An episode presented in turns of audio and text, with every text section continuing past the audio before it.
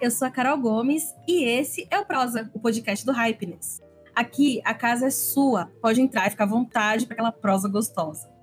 Vamos debater temas atuais e relevantes da nossa sociedade compreender melhor o mundo em que vivemos e provocar pequenas mudanças que tornem nossos dias melhores. O Prosa é uma produção da Gabriela Garcia e edição de Felipe Lippert e Guido Scaliucci.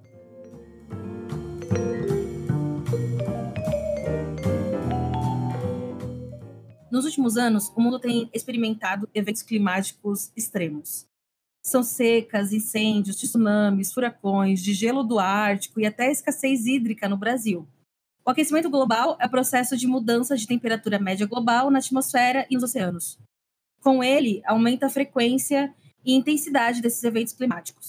Mas, embora todos sejam afetados, alguns indivíduos, comunidades e sistemas acabam sofrendo mais do que os outros quem são as pessoas mais afetadas e por que elas são mais afetadas. Um estudo recente que analisou 32 milhões de partos realizados nos Estados Unidos mostrou que, de 32 milhões de partos realizados, mulheres negras são as mais afetadas pela exposição a altas temperaturas ou a poluição do ar, e, com isso, tem maior probabilidade de ter bebês prematuros, com baixo peso ou natimortos. Além disso, em dezembro de 2020, o Brasil foi citado na Rede de Ação Climática Internacional como um país que prejudica a luta contra a mudança climática ao excluir grupos indígenas desse debate. Esses fatos evidenciam que impactos climáticos têm gênero, cor e lugar. E por isso, não dá para falar de mudança do clima sem falar de racismo. O termo racismo ambiental surgiu nos Estados Unidos e está associado a uma concentração maior de atividades poluentes em bairros com maior presença de negros e negras. Atualmente, a discussão sobre racismo ambiental ou climático está ganhando mais força, mas há pelo menos 30 anos já é considerado uma luta política. Políticas e práticas racistas de longa data levaram a uma maior vulnerabilidade da população negra aos impactos das mudanças climáticas.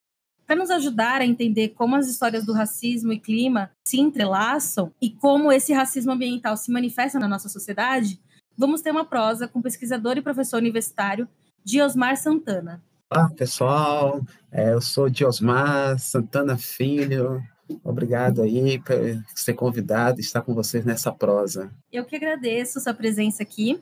Também estamos recebendo a ativista indígena Amangaí Pataxó. Oi, oi, gente. Um prazer estar aqui com vocês. O programa de hoje também conta com as participações de Clara Caldeira e Cauê Vieira, que são editores do Hyperes. Pessoal, a gente vai para a nossa dinâmica tradicional aqui de contar o seu currículo em um tweet. Então, Diasmar, conta pra gente o seu currículo em um tweet, se possível. Bom, eu sou Diosmar Santana Filho, ou Diosmar Filho, como vocês procurarem na rede, né? Então, e eu sou geógrafo, né? Sou um apaixonado pela geografia e tenho na ciência e geografia nossas formas de pensar esse mundo a partir das relações raciais. Então, eu faço uma geografia do território. Então, é, esse é o nosso tweet aqui para dialogar né, o espaço geográfico. Boa. Mangaí, seu currículo em um tweet, se possível? Jovem indígena Pataxó Ranhan e Terena, articuladora nacional do Engajamundo e abacateira, porque eu amo abacate.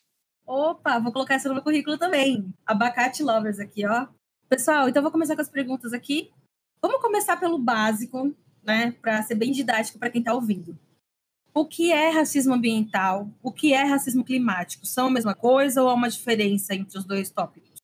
Há um pouco tempo a gente fez um debate né, sobre essa questão racismo ambiental e, e racismo climático. Né? Eu tenho meu primeiro texto sobre racismo ambiental, ele fez em 2018, 10 anos. Né? E foi um, um, uma experiência né, que a gente construiu uma discussão sobre racismo ambiental, atualizando para o contexto brasileiro.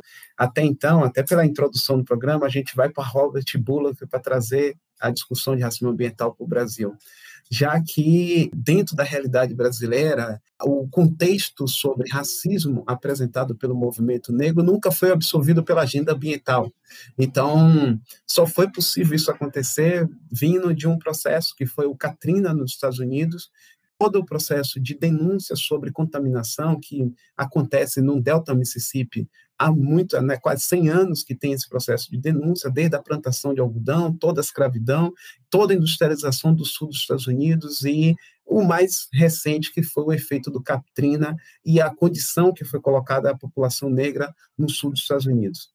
No Brasil, a gente faz esse, essa denúncia há muitos anos. Se vocês pegarem o processo da Bloom, que foi a empresa francesa que deixou a escória de chumbo em Santa Mário, tem mais de 50 anos essa denúncia, dentro desse contexto de racismo tudo isso nunca foi absorvido como parte da agenda ambiental. Né?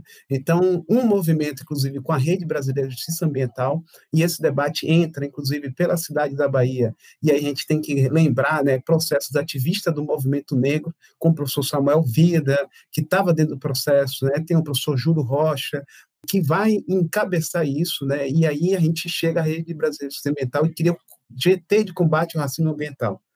GT de Combate ao Assunto Ambiental, no qual eu também faço parte, um GT liderado pela professora Tânia Pacheco, no Rio de Janeiro, e isso consegue né, ter uma agenda. Então, em 2005, a gente tem uma grande agenda aqui na, na sede da Ordem dos Advogados, na Bahia, onde o Robert Bullock vem, faz um grande debate aqui e a gente abre. Então, e isso é, se consolida enquanto um debate. Né?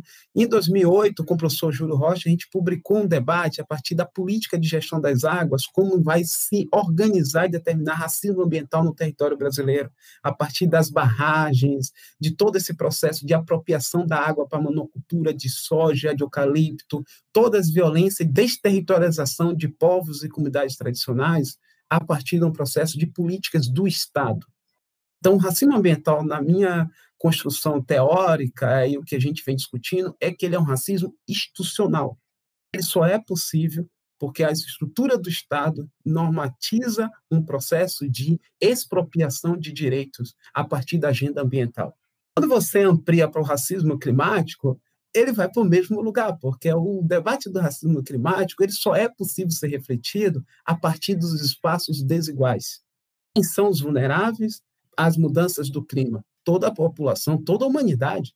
Quem vai viver se a Terra né, deixar, né? Então, a agenda sobre mudanças climáticas é uma agenda que pertence a toda a humanidade. Eu sempre falo, eu gosto muito dos povos indígenas quando eu reflexo, assim, e a gente tem buscado um debate que assim, não há ninguém que não vai ser vulnerável às mudanças climáticas vivendo dentro do planeta Terra. Agora, quando a gente estabelece o debate a partir de uma sociedade racializada, espaços racializados na cidade e no campo, onde um grupo de minoria de pessoas brancas tem direito ao poder e à política do país para matar as outras, já na realidade atual, então o racismo climático ele é aquilo que vem sendo originado como racismo institucional, porque é o próprio Estado que é capaz de executar essas ações que viola direitos, discrimina né, e mata pessoas natureza não, não escolhe quem matar. E eu termino essa coisa aqui, que o, o, Jaime Cupertino, que é um mestre quilombola aqui de Vazante, na Chapada Diamantina, ele diz assim, as águas não têm cor. É uma frase linda dele. As águas só têm cor quando a mão humana se apropria da água e dá cor a ela. E dá uma cor de sangue, dá uma cor de, de solidão, uma cor de perca de direito. Essa é a dimensão. Nossa, forte, mas necessário, sem dúvidas. A Mangaí quer complementar? Bom, acho que essa fala aí ela é uma fala muito necessária, né? Porque isso para mim também é muito novo, né? Então também estou aqui nessa conversa aprendendo, né, com a fala do professor. Em relação às mudanças climáticas, já está de fato acontecendo, né? Então a gente já está usando o conceito emergência climática porque justamente isso já está acontecendo e afetando todos, né? Em diversos lugares, claro, né? Um com mais intensidade do que outros, né? E, e também da compreensão né, das pessoas de que mudanças climáticas não é algo distante da nossa realidade, né? Por exemplo, se o, o, vento ele altera, automaticamente isso afeta na distribuição de semente, né? Então, com a alteração do clima, ela vai é, caindo, né, e prejudicando toda a nossa existência, né? E o racismo ambiental é justamente você não levar em consideração a organização interna de um povo, o modo de vida, dos costumes, das crenças, da cosmovisão que ela tem do mundo. Então a gente sabe aí que existe acordos internacionais, mas que quando acontecem as conferências né, a nível global, que se discute mudanças climáticas, não se tem a presença desses povos e comunidades né, nesses devidos espaços para ser ouvidos, né, consultados, literalmente, né? Então tem muita gente aí decidindo sobre o nosso futuro, os nossos ecossistemas, mas não querem nos ouvir, não querem estar ali dialogando, né, com esses povos que enfrentam diariamente no seu dia a dia essas alterações do clima e que com pouca grana, com, com recurso nenhum, na medida do possível, com base aí no conhecimento tradicional mesmo e com essa preocupação, né, de garantir a vida fazem pequenas ações, mas ações transformadoras, né? Por exemplo, se hoje cai a água na torneira né, de, de, de vocês, é porque tem gente preservando uma nascente, que tem gente plantando, que tem gente reflorestando, né, que tem gente, mulheres lá no Xingu que estão com projeto, com iniciativa, né, as mulheres envolvendo as sementes do Xingu. Então, o que é mais grave são esses grandes empreendimentos que atingem diretamente a vida dessas comunidades, mas que sequer não consulta esses povos. E a gente sabe que existe o protocolo de consulta livre, prévia informada, né, que é um protocolo que ele precisa ser respeitado e que ele não é respeitado, né, por essas grandes empresas. Então aí a gente vê o racismo, né, institucional, como o professor falou, né, é você usar de um mecanismo e se aproveitar da situação até econômica, social local, né, como justificativa, mas a gente sabe que é um projeto de morte, né? E são vários projetos de morte. O próprio governo é esse projeto de morte nítido para todo mundo. E, e, por isso que a gente vê esses retrocessos no âmbito ambiental aqui no Brasil e acho que é preciso a gente acordar em quem que a gente está elegendo, né? Quem que a gente está colocando no poder. Na minha visão, a gente não é minoria, né? Tem essa visão de povos indígenas, quilombola, ribeirinho, que a gente é minoria. Minoria é quem está no Congresso, né, que só quer o lucro, que só quer a ganância pelo dinheiro, está do lado da bancada ruralista, que está desmatando agropecuária, agronegócio. A próxima pergunta está relacionada, assim, com essa fala da Amangaí, porque eu achei interessante que ela meio que já ela quase respondeu ali que seria como vocês acham que questões climáticas e ambientais se relacionam com racismo e com questões de raça. E a Mangaí falou uma coisa muito importante, assim, que é a questão de terem esses projetos, esses grupos que estão por trás, fazendo a agropecuária continuar, né, prevalecer, enquanto não são ouvidos, né? Estão trabalhando, mas não são ouvidos em âmbito de, de governo e tudo mais. E aí eu queria saber de Osmar se você poderia fazer alguma pontuação de como essas questões climáticas e ambientais se relacionam com racismo e questões de raça. É, é, assim, como eu dei aquele primeiro panorama, né?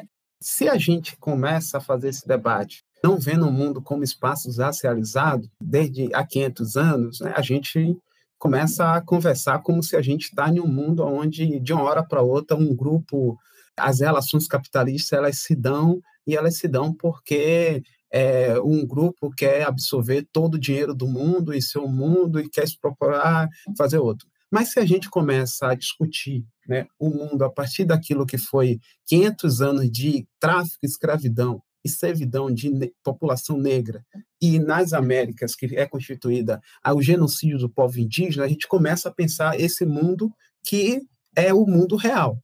Então, quando a gente começa a pensar a partir desse mundo real, a gente vai discutir que o capitalismo ele se organiza a partir de relações raciais. As empresas no mundo se organizam a partir de relações raciais. Eu sempre tenho, eu uso no, no, nas minhas aulas de geografia uma foto da NASA de 2012, que é o mundo à noite. E esse mundo à noite coloca a parte toda do norte iluminada e a parte toda do sul que parece que você olha e diz assim, não tem ninguém, não mora ninguém, porque tem menos luz. Então, a gente olha esse mundo e diz assim, essa parte que está escura é a menos desenvolvida. Aí você olha o continente africano e a América do Sul. Somente você vai dizer assim, é menos desenvolvido, não tem coisa. Mas nessa parte é onde mora e é onde tem as riquezas desse mundo do século XXI. Esse mundo do século XXI é um mundo onde precisa ser desenvolvido a partir de tecnologias e economia sustentável. As economias sustentáveis no século XXI é novas plataformas tecnológicas. Essas novas plataformas tecnológicas precisam de bens naturais. Esses bens naturais estão exatamente nesses lugares onde é colocado como subdesenvolvido. Onde não mora ninguém. Desenvolvido quem, né? É, subdesenvolvido. É então, a construção da narrativa política, inclusive, é o que acontece né, no debate que a gente está fazendo sobre o território brasileiro. Né? Todo mundo, a gente está vivendo um, uma crise de um debate climático sobre desmatamento, desflorestamento e genocídio dos povos indígenas na Amazônia. E eu tenho feito um debate, inclusive, de colocar assim, que hora a gente vai debater que a maior plataforma energética brasileira foi considerada nos últimos 40 anos como limpa e desenvolvida, que é a barragem. Vocês sabem quantas pessoas têm mortas por causa de barragem na, na caatinga brasileira? Vocês sabem a responsabilidade que é as barragens no Rio São Francisco? indígenas, terras quilombola e uma população colocada como subdesenvolvida na seca e morrendo, e a caatinga ser toda devastada dentro desse processo, para a gente falar que tem política de barragem, barramento de rio como política de sustentabilidade ambiental, o Brasil se tornou um país piloto nos últimos 30 anos em programa de reflorestamento ambiental. Onde foi colocado o reflorestamento ambiental? Na Mata Atlântica. Assim, economias como a dinamarquesa, da Noruega, da Finlândia, da Suécia, têm uma responsabilidade enorme, que foi a política de investimento no território brasileiro, para sustentabilidade ambiental a partir de reflorestamento. Essa política de reflorestamento foi o extermínio natural da floresta Mata Atlântica em todo o litoral, né, um outro ciclo de, de violência e de extermínio de cultura e de povos. Então, isso tudo não é colocado na roda como discussão. Aí se processa o racismo climático. Porque você discute sempre de um patamar o capital, o capital, o capital. O capital ele só é capaz de se realizar, inclusive a sustentabilidade ambiental só é possível ser realizada se a gente desconsiderar que o racismo está estabelecido nos espaços. Então, assim, isso só, só é possível ser refletido se a gente parte de que o mundo que a gente tem hoje só foi possível matando negros e índios. Os escandinavos são exemplos, inclusive, de economia, né? 10 milhões de pessoas vivem na Suécia e a gente coloca que eles são muito sustentáveis, demografia. Ah, só é possível viver na Suécia com sustentabilidade se no extremo sul da Bahia povos indígenas, quilombolas e população negra são violados de direito com as empresas de produção de, de celulose. Só é possível hoje um debate sobre é, sustentabilidade climática e energia renovável se o semiárido nordestino ser tomado por empresas da, do Canadá, da Finlândia, da Suécia, da Dinamarca, da Europa, da União Europeia, que estão instalando hoje parque eólico e energia solar. Então, eu falo sempre para as pessoas: vocês conhecem, vocês já ouviram falar aqui nessa roda sobre o movimento dos atingidos de barragem. Nós teremos nos próximos 10 anos o movimento dos atingidos por parque eólico e energia solar. Porque no semiárido brasileiro está 60% dos, das comunidades quilombolas certificadas pela Pomares, eu estou falando das 2.850. E lá não tem, não tem 20% das terras regularizadas. E essas terras hoje estão sendo vendidas para capital chinês, capital canadense, capital dos Estados Unidos, capital da União Europeia, capital de todos os países que estão na linha de frente na COP15 pelo Pacto de Paris. Isso é racismo climático. Os povos da Caatinga não vão ter direito à terra, mas vai ser impactado pela energia renovável e sem discussão dentro do território brasileiro. Ouvindo o, o Diosmar falando e a, Mangai falando também, eu queria a análise de vocês assim sobre a academia e como é que a academia, já partindo do ponto de que ela não contempla a nossa presença de pessoas negras, pessoas indígenas nesse debate, que ela nos exclui desse debate. E aí eu queria pegar como ponto de partida o tema da sua tese de mestrado, é, de Osmar, que você disse que o Brasil ainda carrega a agenda do século XVI, a agenda política do século XVI foi carregada pelo Brasil para o século XXI. Eu queria saber qual é a participação da academia nesse processo, por exemplo, na, na exclusão do professor Milton Santos de um debate amplo sobre racismo ambiental e meio ambiente no Brasil, e também Quais foram as transformações vistas por vocês dentro da universidade e feitas também por vocês dentro e fora da, da universidade? Por exemplo, você, Diosmar, eu já li e ouvi você falando muito sobre, e a própria Mangaí trouxe isso aqui também, sobre a importância do protagonismo estar tá nas mãos de quem lhe é de direito. Então, Ribeirinha tem muito mais condições de falar sobre a realidade dele do que eu, E você mesmo disse em entrevista já que a sua vivência acadêmica tem muito disso no seu trabalho acadêmico, na sua coordenação de cursos dentro da academia, tem muito isso. Então, como é que vocês enxergam esse panorama da, da academia histórico, mas também hoje? Como é que a, o ímpeto de vocês e a luta de vocês está forçando a academia a entender que para se falar de meio ambiente num Brasil como esse, precisa incluir negros e indígenas como um todo na discussão? E eu ampliaria essa pergunta do Cauê só para contemplar também a atuação da Mangaí, né? Como que fica essa mesma presença nas cúpulas do clima e nas discussões internacionais, né? Dentro da própria juventude que está tendo um ativismo cada vez mais visível. Mas acho que essa pergunta do Cauê dá para a gente expandir ela, né, para outros espaços também. É um ativismo que não é, não está começando agora, né? Essa palavra ativismo, ela é uma palavra que eu tive contato em 2017 em um encontro de jovens do Engajamundo. E foi ali que eu, ouvi aquela primeira palavra e eu vim entender que algumas coisas internas que eu estava fazendo na comunidade já poderia ser considerado ações, pequenas ações né, de ativismo. Então, o que os povos indígenas fazem em defesa da vida, em defesa do teu território, é um ativismo ancestral, iniciado há muito tempos atrás, para tentar garantir a nossa própria existência, né? E a nossa própria cultura. O Brasil possui uma diversidade muito grande de povos, né? Já foi muito mais no passado, mas o próprio brasileiro desconhece a sua verdadeira história do chão que você pisa, né? Não reconhecer que o Brasil é território indígena é fruto desse processo de colonização, né, do dominador sobre o próprio território da onde a gente está inserido. E entender aonde que a gente está pisando é também fortalecer a nossa identidade. Então, se a gente fala, ah, eu sou brasileiro, né, lá fora, por que não valorizar também as raízes indígenas? E a minha presença dentro da universidade é justamente afirmar que eu não sou, não tô na universidade enquanto número. Ah, tem mais uma indígena aqui ingressando na UFRB né, que é a universidade onde eu estudo. E quando eu cheguei aqui, eu me deparei a primeira situação, só para vocês terem uma noção, eu perguntei se aqui na universidade tem mais indígena. E o que me foi falado de retorno como resposta, que eu não teria acesso a essa informação, porque era algo sigiloso, né? É, era uma informação muito sigilosa. Eu levei um choque, mas não acatei essa resposta. Foi assim, com fruto dessa incômodo, né, e de não conseguir acreditar nisso, né, que aqui não existia indígena, estudantes aqui, que a gente fundou um coletivo indígena. E aí a nossa afirmação de se apresentar para a universidade, porque a universidade é um espaço extremamente importante para luta, para luta, né, em defesa do nosso território, nos nossos direitos, né?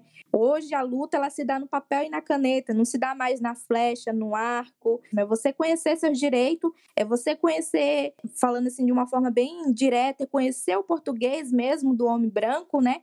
Para poder usar essa ferramenta de luta mesmo, né? De, de reivindicação e, ao mesmo tempo, é da gente compreender esse nosso papel dentro da universidade e da gente mesmo escrever e falar pela gente, porque o que a gente encontra no espaço acadêmico é muitas pessoas que têm título e não é desmerecendo esses títulos, mas é de compreender e respeitar o espaço de fala. E, e, e, e fortalecer de alguma forma para que essas pessoas indígenas que estão tá dentro da universidade tenham seus trabalhos valorizados, que às vezes é falando sobre o bioma da sua aldeia, né, do seu território, que é falando sobre mudanças climáticas, que é falando sobre economia solidária. Então, valorizar esses trabalhos acadêmicos desses estudantes, que não é valorizado, é até subestimado, é inferiorizado por parte de certos professores que são racistas. E aqui na UFRB a gente tem professor racista, inclusive, que já praticou ato de racismo contra estudante indígena e quilombola, de chegar e dizer: seu trabalho não está bem feito, você merece 32 chicotadas por conta disso. Né? Então, até que ponto né, a gente está sendo acolhido de fato dentro da universidade, porque na minha concepção, infelizmente, e aqui eu reforço, principalmente aquelas universidades que trazem um discurso de inclusão muito forte, né, mas que na prática compactua com o racismo institucional, que faz com que diversos estudantes indígenas e quilombola desistam dos seus cursos na universidade, como já aconteceu e já acompanhei aqui onde eu estou agora, na, na universidade. Então, a todo tempo, a gente tem que estar tá se afirmando quanto povo e não quanto número. A gente tem que estar, tá, né, ao mesmo tempo, estar tá em diálogo com a universidade para ver com a aldeia, né, com a, as nossas lideranças, para entender como que a, a universidade ela pode estar tá atuando, né, por exemplo, questão de, de demarcação de terras indígenas, né, como que aproxima o curso de antropologia, o curso de direito, porque senão vai caindo, né, esses futuros profissionais, enfim, essas pessoas que vão se formando, ela cai no viés capitalista estrutural, né, de, de se tornar uma máquina mesmo, né, não está nem aí se o que eu, a minha profissão, quais são os impactos ambientais que ela causa no meio ambiente. Eu sou do curso de medicina veterinária. Aqui na minha, no meu campo só tem eu e uma indígena de Pernambuco nesse curso. Né? E se a gente for cavar a história aí do curso de medicina veterinária, já existiu inclusive a lei do gado, né? Então é muito sério e o quanto o saber ele ainda está muito centralizado. E quando a gente chega na universidade, a gente se depara com esse saber e muitas das vezes é ignorado os, os, vários outros saberes que a gente chega e tenta trazer e está apresentando, né? Então, acho que é muito importante, acho que é provocar isso também dentro das grade curricular dos né? Do, da, da do, do curso, né? Que a gente for fazer, por exemplo, educação ambiental, para mim, é uma disciplina optativa e que eu tenho certeza que boa parte dos, dos meus colegas de curso não vai estar tá preocupando, porque é optativa, sabe? Eu tenho tantas outras disciplinas obrigatórias, com grades, carga horária muito mais pesadas, que é exigente no, no currículo, né? No, na grade ali curricular, que eu vou me preocupar é, com elas, né? Sendo bem sincera, assim, né? É uma compreensão que eu vejo, porque não reconhece né, a importância de se estudar mais sobre tudo que envolve né, o meio ambiente e, e luta de classe, luta social, como ela perpassa né, por dentro da, do nosso processo de formação e de entender que o aprender, o ensinar, ele tem que estar tá para além dos muros da universidade, né? Então, acho que é muito de provocar isso nos cursos, né? Eu estou no curso aqui de agrárias e exatas, e são cursos que ainda estão muito fechados para essa pauta da sustentabilidade, né? Tem coisas, eventos, mas é, é, é, ainda é muito raso, né? E ainda é um processo assim de introdução. É, a galera também está dispersa, né? Então precisa ter esse despertar, esse olhar é, emergente, né? Emergencial para esses assuntos. Porque senão a gente vai estar tá dando continuidade num processo predatório, explorador, né, que só está trazendo danos, né? Então, acho que essa também é a minha preocupação, falando dentro de um curso de medicina veterinária que está auto, automaticamente aí ligado com a, o agronegócio, né? E aí eu fico nesse dilema. Professor ali na, na minha frente defendendo agronegócio, né? Defendendo ali a expansão da agropecuária, e eu ali tentando aprender e separar o que, que eu posso aplicar dentro da minha comunidade com as coisas que eu tenho lá, sabe? Para mim, é bem viver, não é criar gado para poder lucrar e crescer e ganhar dinheiro. Não, né? A gente trabalha, mas é um. Acho que é o que me faz permanecer ainda dentro desse curso, é esse sentimento da necessidade de usar ele, né? Tudo isso que eu for estiver aprendendo aqui para de alguma forma melhorar dentro da minha comunidade com as ferramentas, com os elementos que a gente já encontra lá, né? Porque algumas coisas não é tão acessível assim quanto a gente imagina, né? Então, acho que é muito da gente separar, né? E eu falo com, como estudante indígena, né? O que, que a gente separa? Olha, isso aqui eu posso usar e eu posso contribuir, eu posso compartilhar. Isso aqui não é tão legal, eu preciso ressignificar ele e adaptar para minha realidade. Eu acho que é um pouco disso que eu queria contar. Do, do dado que foi, foi dito para você que seria sigiloso, né? Quantos alunos indígenas teria na, na faculdade? Parece o tipo de dado que seria sigiloso até a faculdade querer fazer ali um marketing mesmo, né? De quantos alunos está recebendo, da mudança que estaria proporcionando por ter esses alunos, enfim, alguma coisa conveniente. Diosmar, você quer complementar? Né, essa fala dela é uma fala que, para mim, você estava falando e eu pensando assim, né? A minha história com, em ser geógrafo, ela se forma na minha comunidade, né? Em Passagem Teixeira, né? Eu tive o, o privilégio, Passagem Teixeira, vocês têm ideia, Teixeira é uma família portuguesa e Passagem era um engenho de açúcar. Então, Passagens Teixeira é um engenho dos Teixeiras. Né? Então, na região metropolitana de Salvador, né, e, e, lá eu me formo. Né? Eu digo que eu não me formei como geógrafo na Universidade Católica de Salvador em 2011. Né? Eu me formei como geógrafo em Passagens Teixeira quando eu concluí o ensino fundamental. Porque lá eu aprendi a importância da geografia. Né? Meu professor, que era o professor Sival, ele ensinou para mim o que era a geografia andando na minha comunidade fazendo aula de campo na minha comunidade, a importância do manguezal, a importância de entender essa história. Aí ele falava para a gente assim: vocês sabem, ele era de Salvador, dizia assim: vocês sabem o que é aquela ruína ali? Aí a gente foi para campo e começou a pesquisar, e todo mundo falava assim: por que o nome passagem? Né? Aí todo mundo, ah, passagem porque passava gado, passagem porque passava o trem, passagem porque passava isso, mas não que era o engenho, e a gente começou a coisa. E minha primeira aula de campo para entender Milton Santos, Cauê, eu conheci Milton Santos com a aula de campo com esse professor. Eu tinha 12, 13 anos e de vir de passagem para Salvador era um desafio. Em novembro, imagine em 93, você vir de passagem Teixeira para Salvador, que só tinha uma linha de ônibus. A gente, um monte de estudante de 13 anos, sabe o que ele fez? Pegou a gente de manhã cedo e trouxe para Salvador. Era uma hora de viagem entre Passagem Teixeira e Salvador. Em Salvador, ele pegou no Corredor da Vitória, que é uma das áreas onde tem um metro quadrado mais caro da história da cidade de Salvador, e gente, ele botou a gente diante da frente da escola Odorico Tavares, que é uma escola recentemente fechada pelo Estado, onde só estudava nessa escola estudantes que são da periferia de Salvador, né, dos bairros periféricos, que vêm para o centro da cidade para estudar, e agora foi retirado essa presença de estudantes negros no centro da cidade, somente nessa região.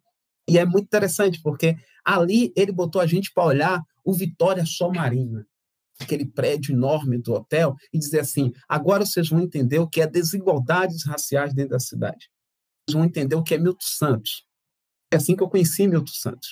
Aí a gente viu essa coisa, depois só foi que ele fez com a gente, isso eu tinha 13 anos, levou a gente para o cemitério Campo Santo, para mostrar aonde eram enterradas as pessoas ricas da cidade de Salvador e as pessoas pobres que moram no Engenho Velho da Federação, Engenho Velho de Brotas, na, no Calabar, não saber. Então, como é que as pessoas negras das cidades é enterrada dentro do Campo Santo? Depois ele levou a gente para Avenida Vasco da Gama, para a gente conhecer o Hospital Geral do Estado, onde a população negra, como é atendida, todo o sistema. Depois ele levou a gente na Avenida Juraci Magalhães para ver como era que os brancos e os ricos das cidades são atendidos no Hospital Aliança. Nesse momento, um grupo de quase 15 crianças e adolescentes foi impedido de passar da guarita pelo Hospital Aliança. A gente não teve direito nem de acessar o hospital, aí você conhece o racismo e aí você conhece geografia urbana racial. E aí a gente aprendeu qual era a importância de Passagem Teixeira. Depois, aos 16 anos, eu tive que sair de Passagem, vim para Salvador, né, trabalhar e ser formado no movimento social negro na região de Alagados, onde viveu 100 mil pessoas negras em palafitas. Fui conhecer as palafitas, é onde eu me formei Aí eu digo que quando eu entro em 2007 para ser estudo de licenciatura e bacharel como geógrafo, eu entro com essa visão do mundo. Nas palafitas eu aprendi o que era ambiente, nas palafitas eu aprendi o que era a importância da minha comunidade, criado tomando banho de mar, né, tomando banho de manguezal e chego em uma região onde as pessoas moram em palafita. Como discutir crise climática, mudanças climáticas, cuidar, pegada ambiental, Rio mais 20, com gente que mora em palafita e tem sua história nas palafitas. Então, a Mangaí, né, as terras dos tupinambás, né, a terra dos povos tupiniquins, que é aqui o Parque São Bartolomeu de Pirajá. Depois vai ser as terras do Quilombo do Urubu. E é nessa região que eu começo a pensar todos esses processos da geografia, de como a geografia, né, ela passa, porque quando eu vou fazer meu, meu TCC na graduação, a professora, eu digo assim, meu TCC vai ter a pauta racismo ambiental. E a professora disse, isso é loucura, por que botar racismo ambiental? Era uma professora que discutia urbanismo e desenvolvimento urbano na região metropolitana de Salvador a partir da economia. Discutir racismo ambiental naquele momento no meu TCC era difícil, mas eu terminei a graduação e fiz um estudo né, dentro desse campo, e logo quando eu terminei, um ano depois eu passo para ser professor, passo no mestrado na UFBA, né, eu termino em 2011, em 2012 eu já estava no mestrado na UFBA, e passo para ser professor também da UFBA, substituto em Geografia. Então, comecei minha carreira de professor na geografia na UFBA. Né? Foi meu primeiro, minha primeira sala de aula logo depois que eu me formei. Né? Fui professor substituto em geografia regional, espaço asiático e geografia política. Né? Então, pensar, por que eu estou falando isso? Porque esse é um universo que a maior parte de nós, negros e indígenas, não tem oportunidade. Não é a academia que nos forma, as nossas comunidades, as nossas vivências que nos formam. O professor Milton Santos tem um livro que ele publicou em 78, né, A Metamorfose do Espaço Habitado. Esse livro é um livro sobre questão ambiental. Esse livro é como pensar a configuração do espaço a partir da paisagem, a partir da configuração. São categorias que ele vai dizer a paisagem. A paisagem sem a humanidade, a paisagem sem esse processo histórico, a paisagem sem isso, é nada. E, ele, e é uma resposta que ele dá também ao momento que está, né, pós-Estocolmo 72, ele diz, meio ambiente, meio ambiente é o quê? O meio não disputa nada, a floresta não está disputando nada, o rio não está disputando nada, a baleia não disputa nada, o clima não está disputando nada. Quem está disputando é, somos nós humanos. Política ambiental é para salvar a humanidade, não é para salvar a floresta. Nós fazemos discurso que queremos salvar a floresta, nós estamos salvando as pessoas e aí o bem viver, ao Juma, ao Ubuntu, as culturas africanas que vivem ainda presente a partir das religiões de matriz africana no território brasileiro e os povos indígenas vai dizer outro sentido para a natureza. Porque as políticas ambientais instituídas, elas são políticas compensatórias ao capitalismo. Elas ordenam o capitalismo para não acabar tudo de vez, já que um presidente pode revogar, pode vender um parque, Estado cria um parque, institucionaliza um parque, e um presidente pode chegar depois e dizer assim: manda o resto de lei no Congresso para vender isso para o capital, para alguém ganhar com o turismo. É como a política de RPPN, né? As RPPN, Reserva Particular do Patrimônio. O cara está lá, historicamente grilou terra, fez um monte de coisa, e de repente ele vai lá, faz um processo público de criar uma reserva legal para ganhar dinheiro agora com turismo, porque e vai ser reconhecido pelo Estado por isso mas o Estado não quer regularizar as terras indígenas e quilombola para garantir esse direito da gente ensinar como é bem viver. Então, esses são debates né, do ponto de vista da academia, que eu tenho, faço minha trajetória, e quando eu cheguei no meu mestrado, eu iniciei com essa pergunta, justamente que o Cauê trouxe. Minha professora é da geografia agrária, e eu falava assim, professora, minha pergunta só é uma. Que povo é esse que é colocado como derrotado e saiu do século XVI com o quilombo de Palmares e chegou no século XXI e dizendo que quilombo existe na história do Brasil. Nós não somos derrotados. Nós estamos fazendo geopolítica e ordenando esse Estado.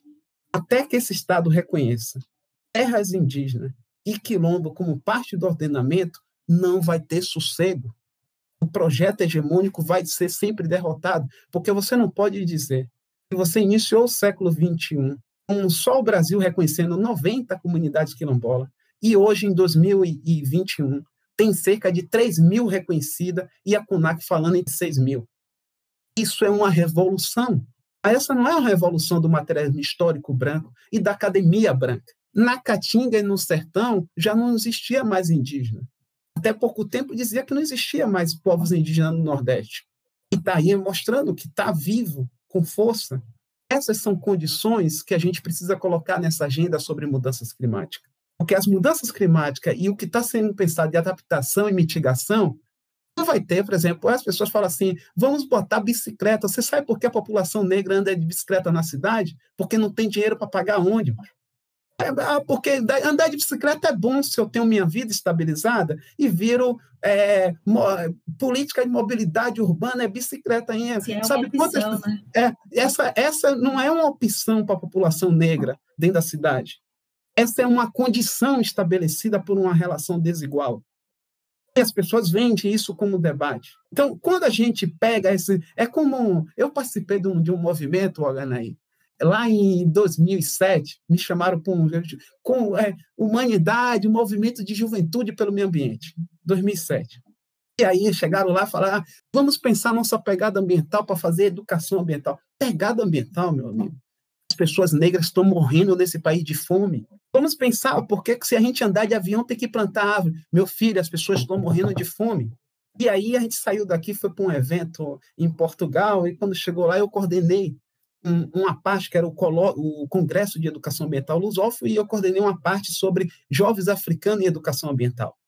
Os brancos do Brasil esvaziaram a agenda, porque a realidade de um jovem africano e questão ambiental é denunciar aquilo que é uma violência, não dá para falar em pegada ambiental, não dá para falar de sustentabilidade sem falar primeiro da sua vida e da sua condição de ser um angolano, de ser uma pessoa que vive em Santo e Príncipe. Até 2009, não só existia energia elétrica em 500 metros da rua na frente da casa do presidente. Onde o maior prêmio que alguém poderia receber em Santo Tomé e Príncipe até 2009 era um, um gerador. Então, essas são questões que estão tá nessa escala global das mudanças climáticas que a gente tem que interiorizar. E meus estudos, tanto na geografia, meu estudo de, de mestrado, é uma geopolítica do Estado a partir dos quilombos. E isso só foi possível porque seu Jaime Cupertino e seu Júlio Cupertino, do Quilombo de Baixão e Vazante, me ensinaram que a luta quilombola é uma geopolítica do Estado brasileiro, mas uma geopolítica negra, um pensamento geográfico negro, de como fazer tudo isso. Então, crise climática e racismo ambiental e a nossa vida na academia é colocar isso como ciência. Nosso papel na academia é colocar como ciência tudo isso. Tudo que eu terminei de falar aqui tem que ser ciência. Não é desabafo, não. Não é números, não. É ciência.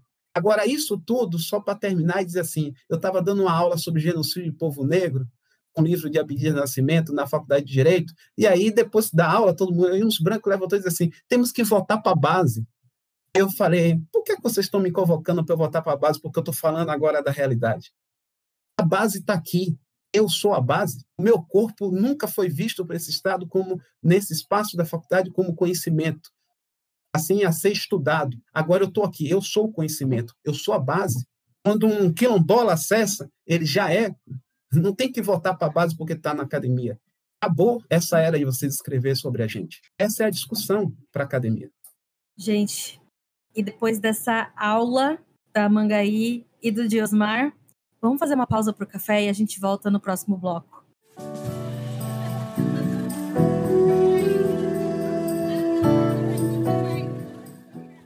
Fala pessoal, tô de volta aqui com meu café na mão para falar de inovação. E aproveitando o tema de hoje, vim falar de uma inovação feita pelo Instituto Stop Hunger Brasil, que lançou uma horta comunitária em Paraisópolis, segunda maior comunidade de São Paulo, localizada na Zona Sul. Até dezembro de 2020, o cultivo já tinha rendido mais de 300 quilos de hortaliças, que foram doadas aos moradores e ao projeto Mãos de Maria, responsável por produzir quentinhas para os habitantes. A horta se divide entre vasos, boxes, canteiros e uma plantação vertical, onde 60 diferentes espécies de hortaliças e frutas são cultivadas em um espaço de mais de 900 metros quadrados. São cerca de 960 pés, em uma produção que depende do tempo e do crescimento de cada planta.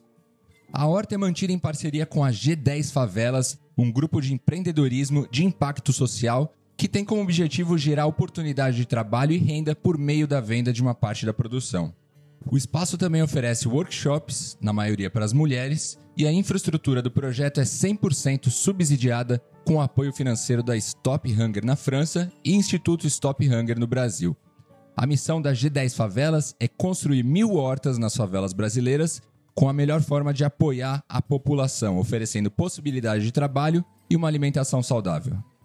Agora eu vou falar de um projeto também muito inovador e muito legal, criado pela Amanda Costa, que é o Perifa Sustentável. Segue lá no Instagram, Perifa Sustentável. Ele foi criado pela Amanda, uma jovem negra de periferia, que encontrou no ativismo climático um propósito e transformou isso em profissão. O Perifa Sustentável foi criado para reverter a ideia de que falar sobre questões ambientais é coisa de branco rico.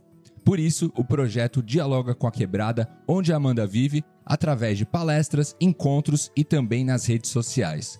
Para Amanda, o grande objetivo do projeto é democratizar o conhecimento sobre o clima, meio ambiente e igualdade de direitos na quebrada, mostrando que a favela também pode ser um grande agente de transformação na construção de um mundo melhor café tá acabando, vou indo nessa. Aqui é Rafael Oliver. Se a gente não se vê, um bom dia, uma boa tarde, uma boa noite. Valeu!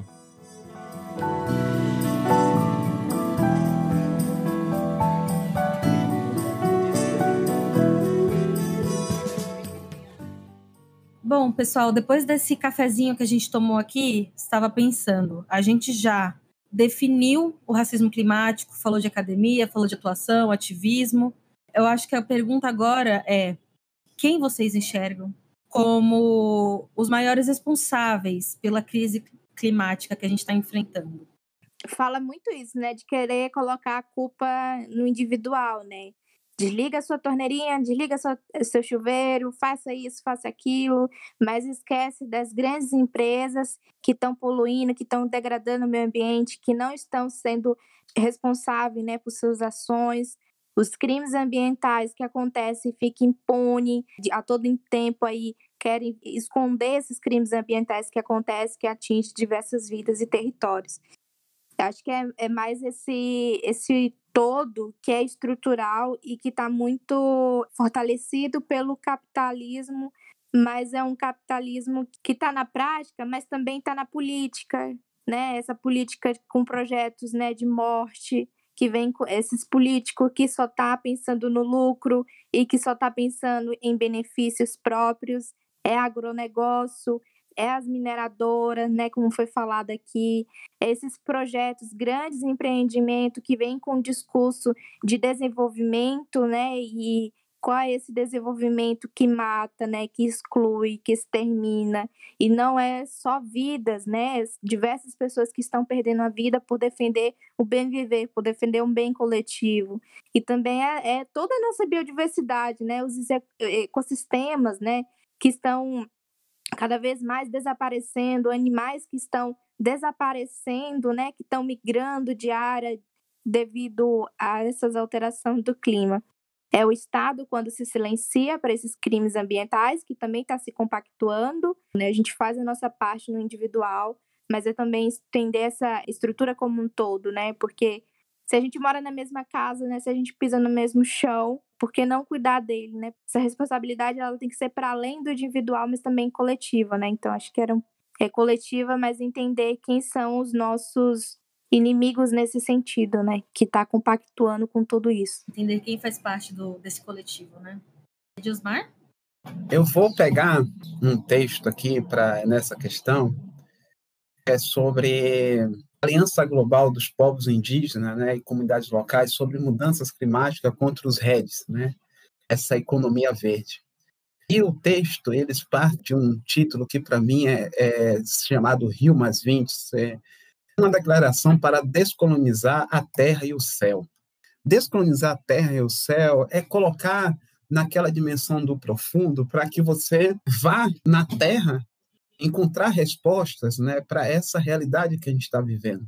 Como pensar né, a vida e essa fala da, da Amanga aí traz para gente, porque eu estava conversando com uma comunidade quilombola e em 2016 eu fiz um estudo sobre o rio Peruípe, no sul da Bahia, pensando no território a partir da bacia do Peruípe. E ele me disse hoje assim, rapaz, aquelas partes que você foi, já não existe água. E aí, quando a gente pensa né, o verão agora, somente o verão, e a gente está vivendo uma pandemia Covid, é, não está em debate, mas sempre no verão vem as propagandas, faça controle o uso da água né, nas cidades. Mas isso é falado para a pessoa que é o consumidor que paga pela água, por uma série de coisas.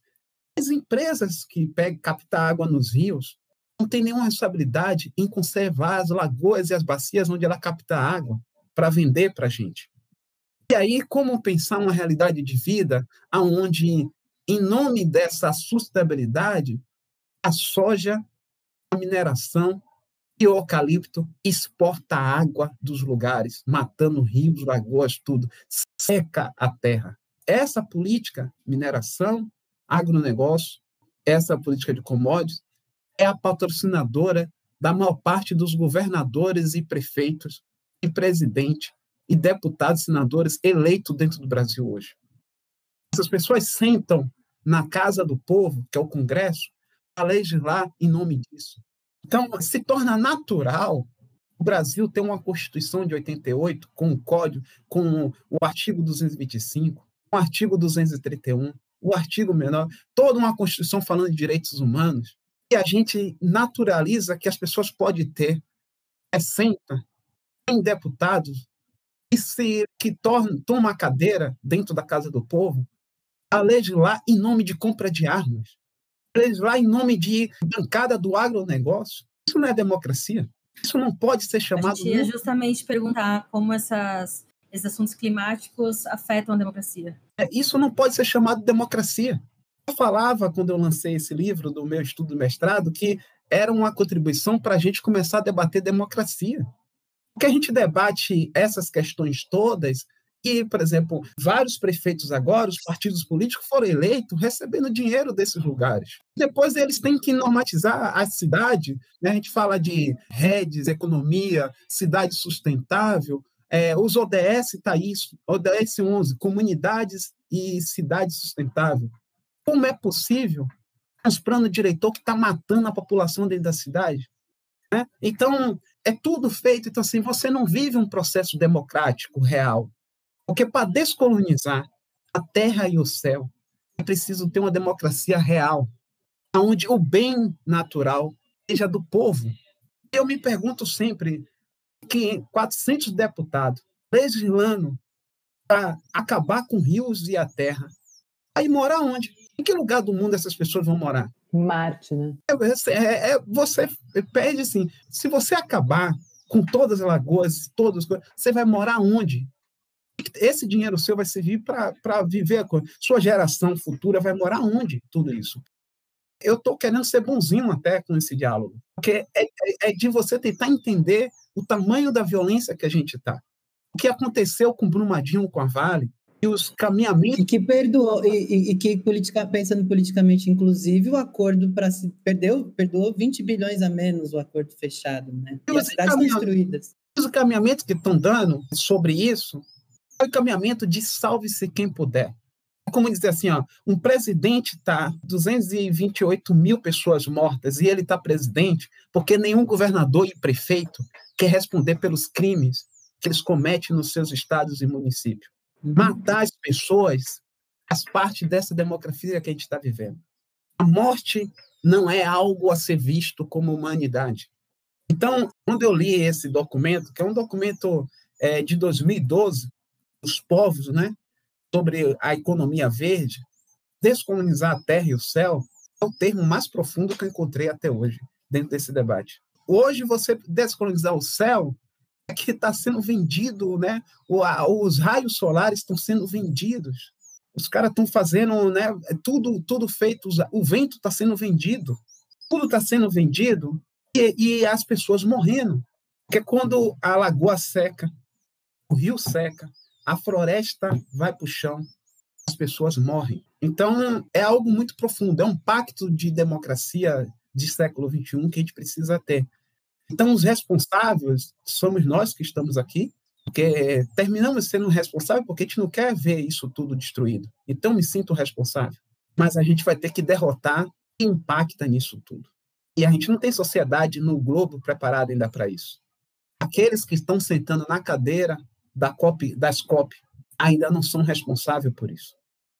Não tem na sua frente a responsabilidade, porque eu protejo o meu país, mas no país do outro pode acontecer as mazelas. No começo de 2020, a ONU divulgou que o número de refugiados do clima hoje é quatro vezes maior que o número de refugiados de vítimas de conflitos políticos e religiosos, né? E aí teve um caso também no começo de 2020 de um cidadão do Kiribati que pediu a proteção da Nova Zelândia, pediu o status de refugiado do clima, né? E foi até uma discussão e abriu um precedente na ONU, porque ele não conseguiu o status de refugiado, mas, ele, mas a ONU vetou que ele fosse obrigado a voltar ao país de origem. Enfim, isso é uma realidade, é uma realidade crescente, na né? tendência que isso aumente. E o que eu queria saber de vocês é se nas comunidades que vocês pesquisam e onde vocês vivem, ou que vocês têm relações, sejam afetivas, de estudo ou de ação, se vocês já estão observando isso de alguma forma, assim, você falou dessa questão da água, né, de Osmar, e eu acho que se, se já acontece, sim, das pessoas terem que se deslocar de lugares, né, por estarem sendo atingidas por diversas questões relacionadas ao clima, ao meio ambiente, e como isso está hoje, assim, né, para tentar entender se isso é mesmo uma questão do futuro ou se isso já é uma realidade. Você pega esse texto e diz assim, ele é de 2000 e agora dos anos 2021, né? Século 2021.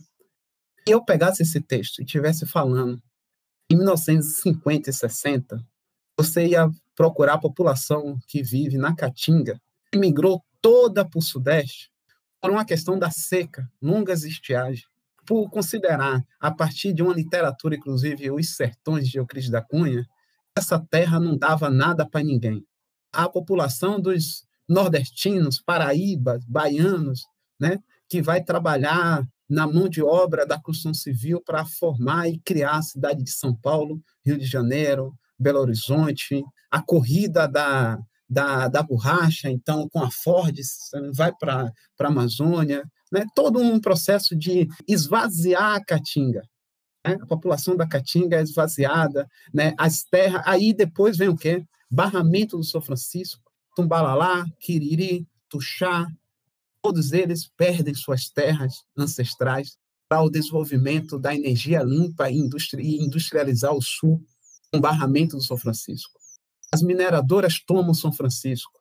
O oeste é tomado, as bacias hidrográficas do oeste é invadida a área dos gerazeiros, dos quilombolas, dos povos indígenas, né, do oeste aqui da Bahia, norte de Minas, todas as terras invadidas por mineradoras, agronegócio. É estabelecida uma política de agronegócio no Cerrado, no oeste da Bahia, desapropriando, criando milhares de refugiados. Esses refugiados não foram contabilizados até hoje.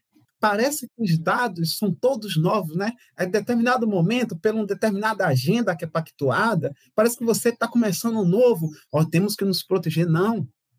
É porque o litoral brasileiro tem uma demografia nas cidades por causa dessa violência que tem 50 anos se repetindo.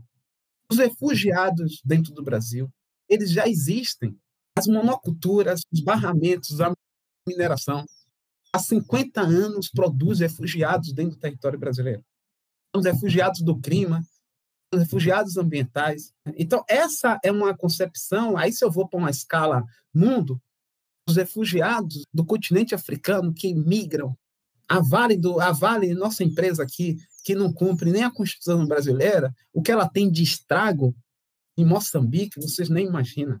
Então, essa é uma. uma, uma eu sempre olho esses debates assim: alguém está escondendo. Eu digo ou você diz para eles que isso aí não é um dado novo, que você só está alimentando esse dado para fazer a política atual. Agora, aquele passivo já é passivo. Então, imagine você que a Caatinga foi feita uma história que o Nordeste é uma seca que não presta para morar ninguém. E as pessoas foram expulsas das suas terras, fazendeiros tomaram terra, conflito, algodão, mineração, barragem, tudo, foi para a cidade. E essa mesma Caatinga produz energia a partir de barramento para industrializar o Sudeste brasileiro durante 30 anos. A mesma terra que todo mundo disse que não tinha água é a terra aonde vai industrializar o Sudeste brasileiro. Eu digo Sudeste porque no Nordeste você tem na década de 60 o polo industrial de Camaçari, que é instalado como um parque industrial, e poucas coisas. Agora, recente, tá você não teve industrialização no Nordeste, mas teve no Sudeste.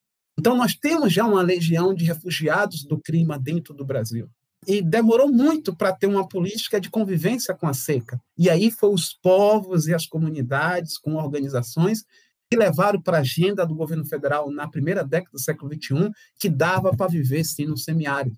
Bastava usar as técnicas de armazenar água que lá se planta, se colhe e se vive. Mas isso demorou. Então, esse debate dos refugiados do, do clima é um debate que é, é, existe, ele está se aprofundando, mas eu não trabalho com um presente e um futuro. O passado precisa ser parte desse debate, porque o passivo não pode ser escondido agora. Não vai ter refugiado agora do clima. Já existe refugiado. Sabe por que teve 100 mil pessoas morando em palafita em Salvador na década de entre 40 e 70 e 80, até é, é, o ano passado, a, a, em 2015, as últimas palafitas foram retiradas, porque são os refugiados da Caatinga, do Recôncavo, onde foram expulsos das terras e vieram para a cidade de Salvador, famílias sem nada, em busca de emprego da cidade. Mas no, o clima não refugia ninguém. Há eventos naturais, há sim. Mas eu sempre digo assim: você tem refugiados de Londres? Sabia que Londres e a Grande Londres era alagada até os anos 70? Você sabia que as doenças de cólera, tudo isso, são doenças que foram estudadas primeiro em Londres? Porque Londres era alagado pelo rio Thames. Sabe o que aconteceu em Londres na década de 70? Criou um barramento e um controle climático que todo mundo sabe, a enchente, então controla Londres, nunca mais foi alagada nem a grande Londres. Essa questão de Londres, ela é muito séria, porque lá tem um projeto que já se renovou até 2070 de controle climático a Londres não ser atingido pelas mudanças climáticas, técnicas, estudos, ciência, universidade. Porque em Londres é possível e aqui a gente morre nas cidades e no campo por uma chuva, por que não se monitora no Atlântico, né? Um, um país com um litoral desse, 8, 8 mil, né? 8 mil quilômetros de litoral, e não tem um monitoramento para prever tragédias das pessoas? Por que os prefeitos não são responsáveis? Por que na, por que na Caatinga as pessoas têm que ser expulsas? Porque não conseguem medir que vai ter uma estiagem de 3, 4 anos, e isso aí tem que ter política específica para isso, para que as pessoas não, não tenham que migrar em busca de comida. Em Londres, ninguém mais morre por causa dos efeitos das mudanças climáticas, né? os efeitos, mudança climática sobre clima no Atlântico e no Polo Norte, por que aqui a gente morre? Porque lá pode ter um projeto de barramento para o Rio Thames não inundar Londres e matar todo mundo, e aqui a gente pode morrer. Então não é por falta de ciência, é porque está determinado quem vive e quem morre. Os refugiados são os que morrem. Em algum lugar eles vão morrer. Não na sua terra, como refugiado nas cidades, nos morros, nas favelas, na vida urbana que mata. Com essa fala aí do professor, nos deixa a refletir uma série de coisas, né? Trazendo uma vivência muito próxima minha lá na minha aldeia. Antigamente, os mais velhos, né, os anciãos da aldeia, pensavam assim: território Pataxó-Ranhan levou mais de 30 anos para ser demarcado e precisou morrer várias lideranças nossas, inclusive Galdino foi um deles, né, morto queimado em Brasília. Então, a nossa luta demorou 30 anos para a gente ter um direito que é um direito originário de ter nosso território demarcado.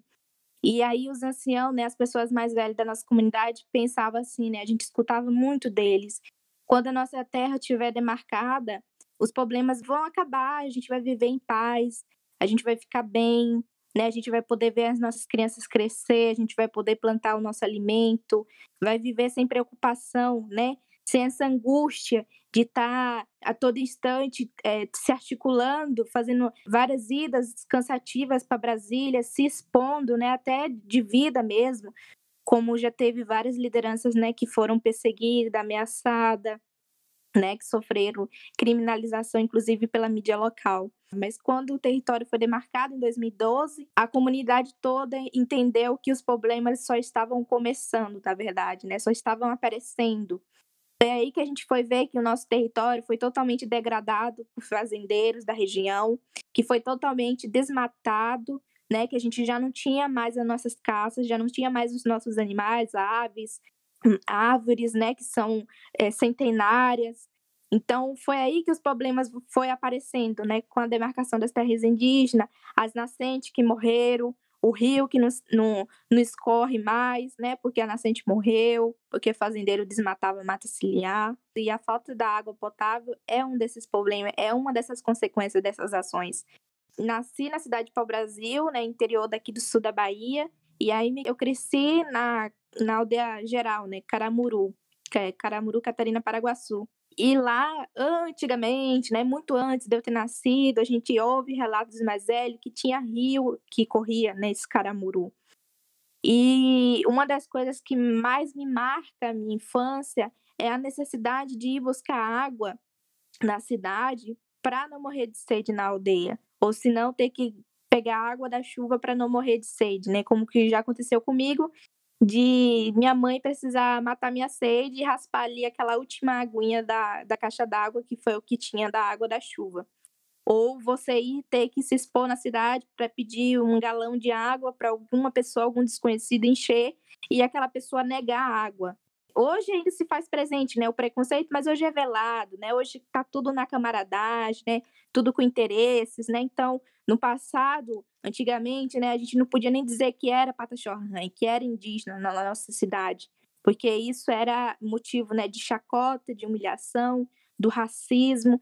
Então, chegar ao ponto de negar um copo de água, né, para você ver a dificuldade, passando a per toda a necessidade dentro do território, região de conflitos territoriais com fazendeiro e ainda ter que enfrentar essas situações, inclusive para acessar a educação, acessar o ensino na né, escola. Então, é, Caramuru já não tem mais água potável, boa parte da minha comunidade já não tem mais água potável, as famílias têm que comprar água e a água está cada vez mais cara. E a depender da, do tamanho da família, tem que, tem que ser duas viagens, né? Tem que ser duas compras de, de água. Cada viagem é 150, 120 reais. E não dá para o mês todo uma única viagem de água e o quanto isso impacta as mulheres, principalmente, né, as mulheres indígenas, as mulheres que estão ali diariamente dentro de casa, são as primeiras impactadas, né, sobre as mudanças climáticas. E aí, quando a gente faz nessa análise que as mudanças climáticas, né, ela tem um público, né, tá atingindo um público muito, muito, muito específico, aí eu falo as mulheres que são impactadas, né, essa questão de gênero, que são diretamente afetadas, porque a mulher indígena, ela nunca consegue falar no individual, é sempre no coletivo. Se não tem água para sua família, né, às vezes ela está produzindo ali um artesanato para tentar ter um pouco de autonomia financeira dela, né, para ela poder ter as coisinhas dela mesmo. Muitas vezes ela tem que abrir mão do dinheiro que ela consegue captar para poder comprar água para toda a família. Então percebe que ela nunca, né, consegue se preocupar no eu, no individual, é sempre no coletivo, no bem da comunidade, né, no bem-estar de todos que ali também compactou daquele espaço. E eu também sou um exemplo disso, né, a questão da falta da água potável. Como eu falei, essa dificuldade aí, eu era criança, né? E com uns 9, 10, 9, 10 anos, precisei mudar para outra parte da minha aldeia, que é a, a região da Água Vermelha. E lá, sim, a gente tinha um rio, já tem mais mata, né? Já era um local mais reservado, então já sofreu muitos impactos de desmatamento, mas tinha uma concentração maior ainda de, de matas nativas, né?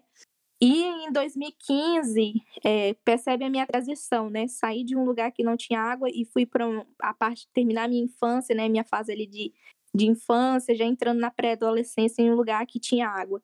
E ali eu tive o contato com o rio, com o crescimento com o rio, e onde eu vi o rio bonito, né? Tinha várias qualidades de peixe, tinha até aquele camarãozinho de água doce. E as brincadeiras, né? Percebe a importância de um rio para o povo, porque ele perpassa pela cultura, mas também pelo processo educacional das crianças, sabe?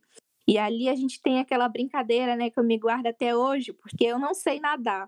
Mas quando a gente é criança e as crianças indígenas têm uma brincadeira na beira do rio, que pega aqueles peixinhos bem pequenininhos, as piabinhas, e fica colocando um na boca do outro e fala que se você não engolir aquela piabinha viva, você não vai aprender a nadar. E eu brinco até hoje, porque hoje eu não, não, não você sei. não aprendeu? Eu não aprendi a nadar porque eu não tive essa coragem.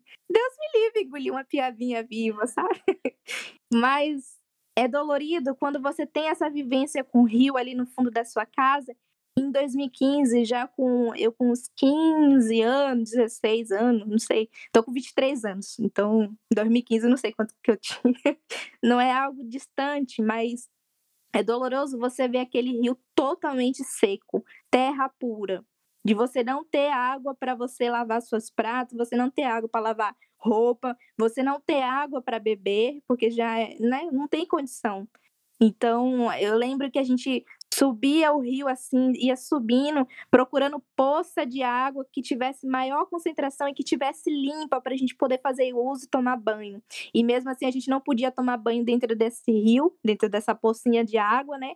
Porque tinha que pegar com balde e tomar fora, na beira do rio, porque não tinha água. E se todo mundo precisava daquele lugar ali para tomar banho, tinha que ter manter o máximo limpo possível para todo mundo, né? Então a gente pegava água ali pedindo a Deus chuva, né? Eu vi ali os anciões indo para a beira do rio, interceder por chuva, pedir força, né, aos nossos encantados para que eles mandem chuva para a gente. Então veja a, a, aflição, né, desses mais velhos que tem até, inclusive, a espiritualidade afetada pelas mudanças climáticas, porque a água ela perpassa pela espiritualidade, né, dos povos de comunidades tradicionais, povo indígena de matriz africana, a água tem uma simbologia muito grande, né? Então, as mudanças climáticas elas só não afetam o nosso alimento, o nosso ar, mas também a nossa espiritualidade. E isso que é o mais doloroso e que muitos não estão nem aí preocupados, porque isso não é discutido em conferência de clima da ONU. Isso não está sendo discutido quando vai se pautar aqueles objetivos do desenvolvimento sustentável, que eu acho algo muito distante da minha realidade, porque o que a gente está agora é emergencial, emergência climática. Como que você vai erradicar a fome, que é o primeiro ODS lá, né? Como que você vai erradicar a fome se você não demarca o território indígena, sabe? Quando é que de fato vai acontecer justiça social e justiça climática? Até quando o povo indígena vai continuar morrendo por defender um bem coletivo? Né? Então, justiça climática, justiça social é demarcar os territórios indígenas. Né? Então, acho que é o quanto é urgente a sociedade entender que o que afeta a mim hoje, né, o que está afetando a mim hoje, também pode afetar todos, né? Então, acho que é o momento agora de, de despertar. E fica a minha preocupação, né? Será que os meus filhos vai ter esse rio, o rio Água Vermelha, para poder brincar e banhar? Né? Será que a gente vai ter peixe para a gente ter no nosso ritual? Então é muito dolorido, né? Porque o, o rio ele é muito simbólico para a gente. Não é rio, né? não é só um espaço físico. Ele traz uma memória individual, uma memória coletiva ele traz a nossa força, né? É o que nos mantém resistindo, o que nos mantém fortalecido. Essa é a crença que a gente tem através da nossa força da espiritualidade. Então, as mudanças climáticas, ela atinge também o mundo da encantaria, né? O mundo dos nossos encantados. Porque se não tem mata, se não tem rio, não tem morada dos nossos encantados, né? Então a gente não só reivindica, né, esse é, é, o rio, que é sagrado, mas também a gente reivindica a nossa própria existência fortalecida através da espiritualidade, né? Então, quando a gente fala de rio, de mata, a gente fala de tudo isso, de todas essas coisas que nos mantém vivo, né? Então, acho que mensurar o que é impacto direto e indireto precisa levar em consideração a nossa forma de ver o mundo, né? A nossa forma de se relacionar com a terra, né? Como que a gente se relaciona com terra. O povo indígena não é pobre, né? Tem essa visão porque está no mato, porque está lá resguardado. É um povo sem conhecimento, é um povo pobre, né? Mas é pobre quem não reconhece que para viver, para sobreviver, precisa se entender como filho da terra e não como dono. Então, acho que é essa minha angústia, né? Até quando que a gente vai continuar nessa falácia, nesse discurso, continuando falando, falando, e vidas estão morrendo diariamente, né? Galdino, Paulo Guajajara e como tantos outros, né, que morrem aí como se sua vida não importasse, né, como se sua vida não valesse nada porque são povos, né, não é número. E o que é mais triste, né, até essa falta de dados, né, de, de informação significa também uma resposta, né?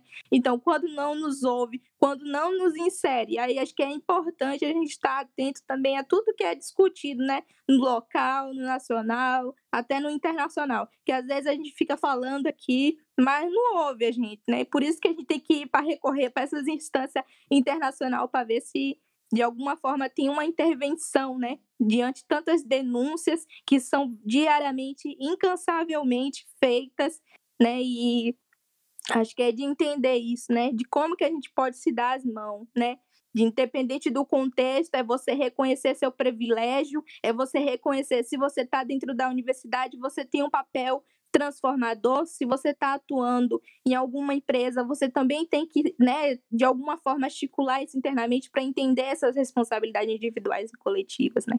Acho que é muito dessa consciência, né? A expansão da consciência que a humanidade precisa. Amangai, eu queria aproveitar essa tua fala, é, mas eu acho que eu posso passar também para o Diosmar, se você quiser um tempo aí para beber uma, uma água, se recompor um pouco justamente sobre esse ponto que você estava falando. A gente já sabe quem, quem são as pessoas que são afetadas pela crise climática, pela crise ambiental, mas quem a gente, como cidadão, como movimentos sociais, quem é cobrado no, nos trabalhos de vocês de reivindicação? Qual é o, o direcionamento feito? Assim, as instituições que vocês cobram e reivindicam essas questões? Para começar, a questão da demarcação das terras indígenas, né? Ali na FUNAI, né? Ter essa reivindicação junto com a FUNAI, né? Porque é o órgão responsável por isso. A, é a G1, que tem na Bra Brasil, Sexta Câmara, né? Sexta Câmara está levando essas denúncias.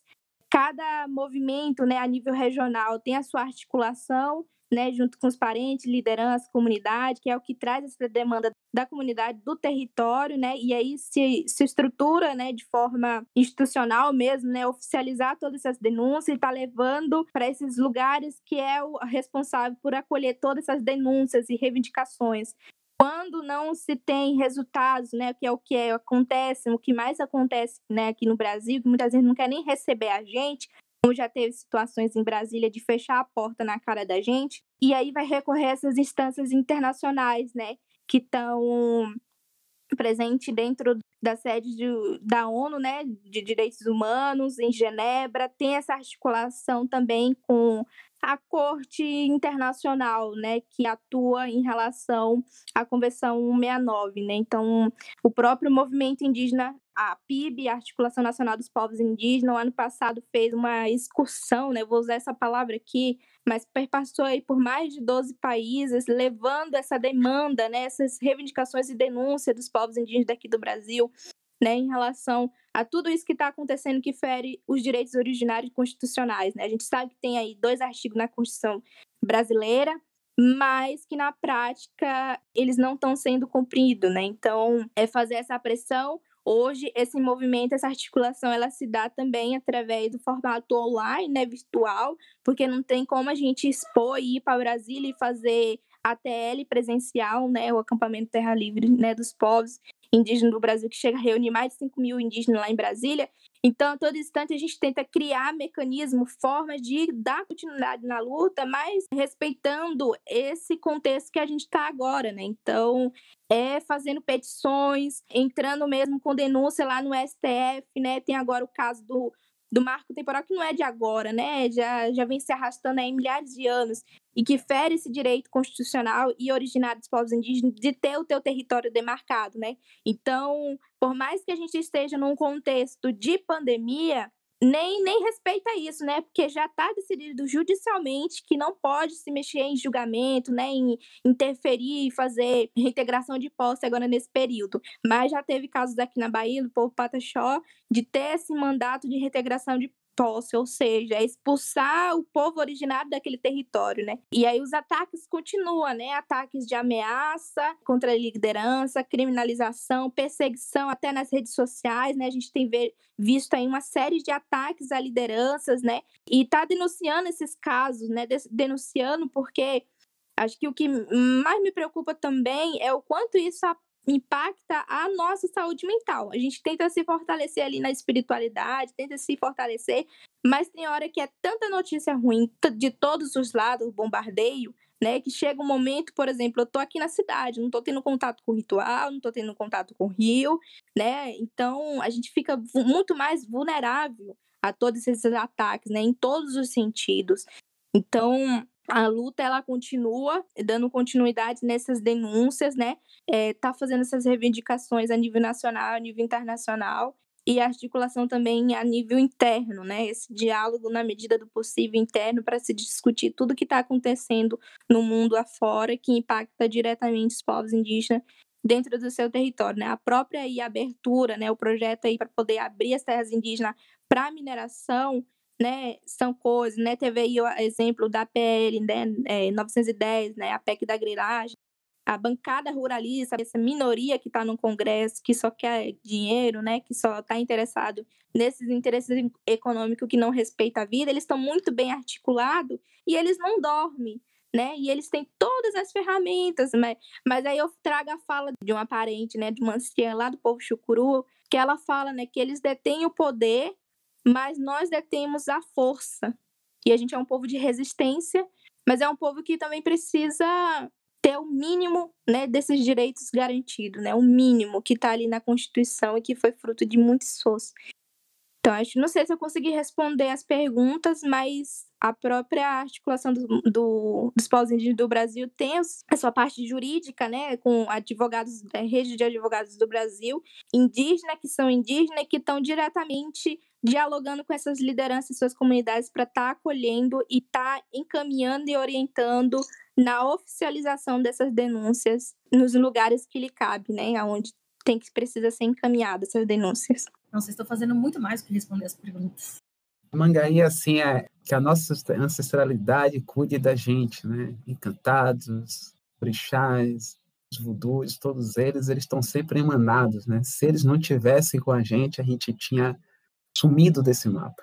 É eles que não nos alimenta para fazer esse diálogo, e eu sempre falo assim, uma prosa como essa, é importante que a gente faça esses marcos históricos que a Mangaí trouxe, e eu vou falar assim, em uma perspectiva de população negra, envolve, né, quando ela diz assim, o que vai mudar tudo isso é as terras demarcadas, o que vai mudar tudo isso é você conseguir, no dia que você acordar, eu tive um sonho recentemente, eu acordei uma, uma madrugada, assim, cinco da manhã, quatro e pouca, e sonhando que a gente tinha conseguido regularizar 100 mil hectares de território quilombola no Brasil. Acordei, conversei com minha companheira, falei assim, eu sonhei que 100 mil hectares de terra quilombola era regularizada.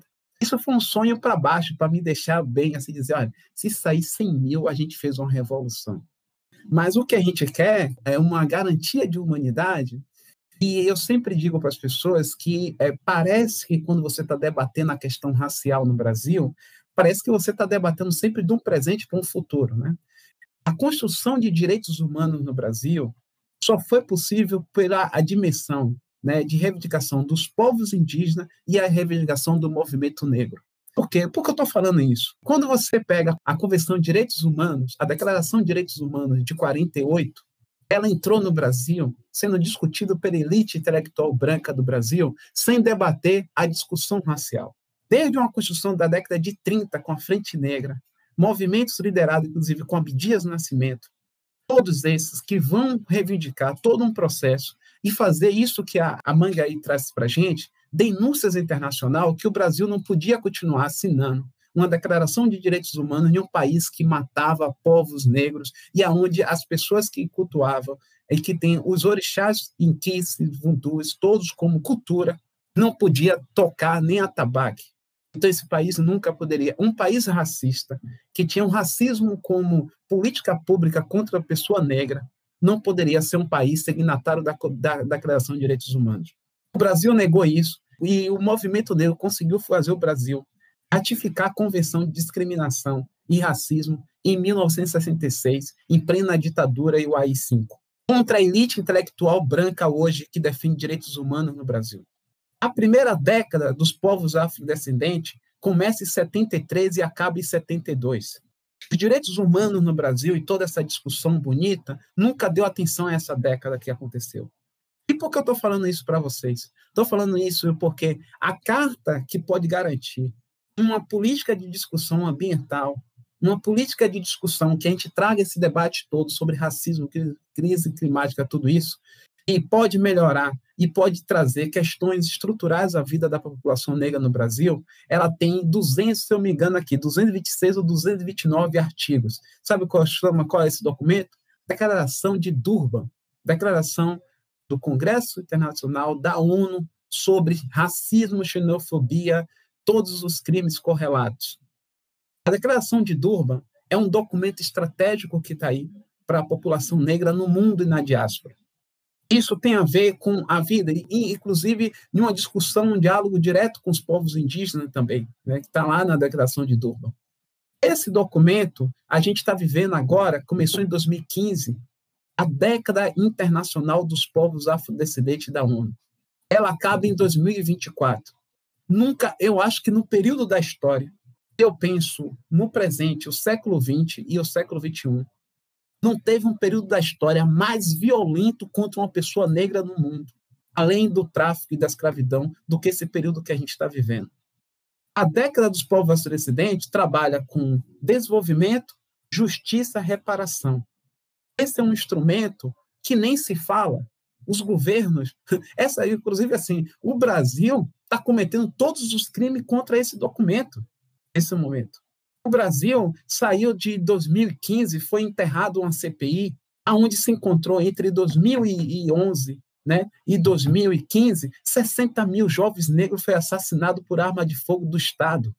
O genocídio da juventude negra foi engavetado no Congresso Nacional em 2015.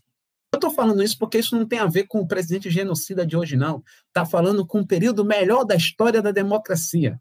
Nunca se matou tanto negro e indígena nesse país. Eu estou falando pela contemporaneidade, eu não estou falando do tráfico, escravidão e invasão.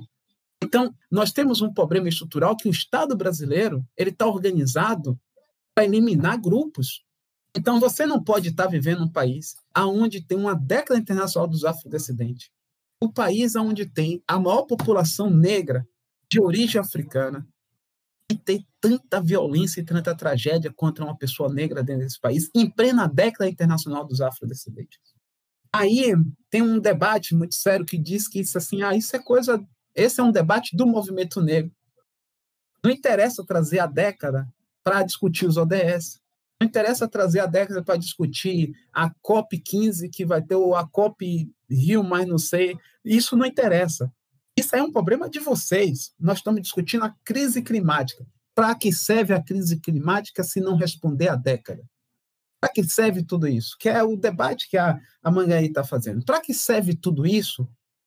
Não responde aquilo que nós estabelecemos como direitos que a gente quer ter. Eu estou trazendo esse debate da década internacional porque daqui a dois, 2024, 2021, daqui a três anos, em Genebra ou em Nova York, na sede da ONU, vai estar tomado de dirigente paletó, cheio de paletó do Brasil e ativistas também, a celebrar o fim da década.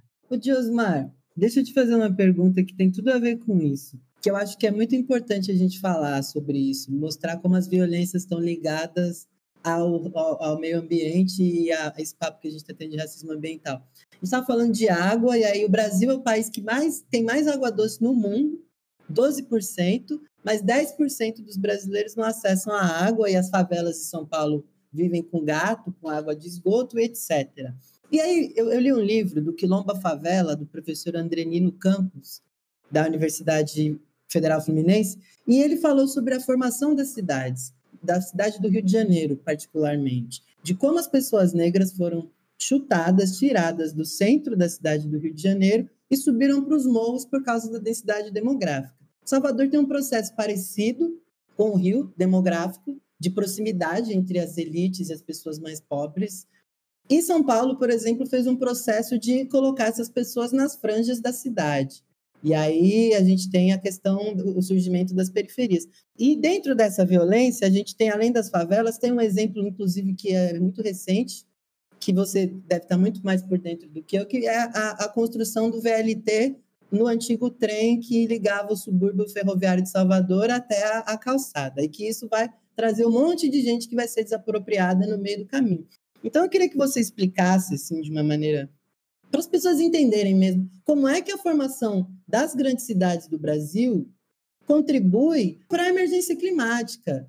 Como é que isso funciona, assim, para as pessoas perceberem que o fato de existirem favelas sem acesso à água potável vai contribuir para que a gente esteja passos atrás num processo de sustentabilidade. Como é que, que não vai existir sustentabilidade se as pessoas morarem em palafitas, por exemplo? Queria que você explicasse isso para as pessoas.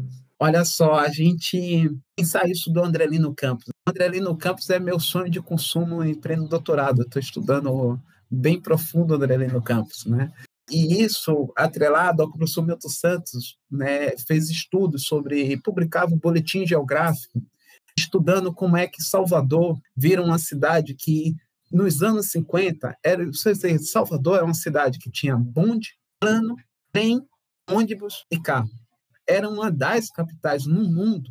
E tudo isso que se discute hoje de, de mobilidade urbana tinha tudo em uma única cidade.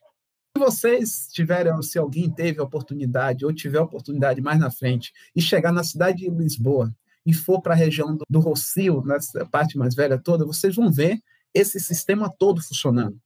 bonde, né, plano, trem, metrô, tudo isso, tudo isso Salvador já tinha na década de 50. Salvador era uma cidade que tinha trem intermunicipal, tinha bonde, tinha trem né, é, urbano e já tinha ônibus. Então, de repente, você vira uma cidade que não tem mais nada disso, só tem ônibus andando. E ele vai fazer o estudo de como se organiza o subúrbio ferroviário a partir da indústria têxtil que é instalada, toda uma moradia de população negra, inclusive isso faz as palafitas também, e como a posição do Brasil para assediar a Ford é abandonar os trens. Em nome de não investir em trocar a bitola, que era as rodas né, de, de ferro, e tinha mudança né, por causa das novas tecnologias, e abandonou o trem no Brasil. O empobrecimento, inclusive, do estado da Bahia, Salvador, região metropolitana e o recôncavo tem a ver com o fim da linha férrea. As desigualdades se aprofundam nessas regiões municípios são empobrecidos em nome disso. Tem comunidades que somem por causa da, da, do sumiço das estações. E aí, quando você chega em um debate contemporâneo, agora recente, de pensar essa questão das águas, né, das cidades, tudo isso, Salvador é uma cidade onde a população negra mapeava as águas. Então, Salvador é uma cidade que expulsa a população negra do centro para as áreas periféricas e agora está sendo expulsado por Alphaville das áreas periféricas para qualquer município da região metropolitana.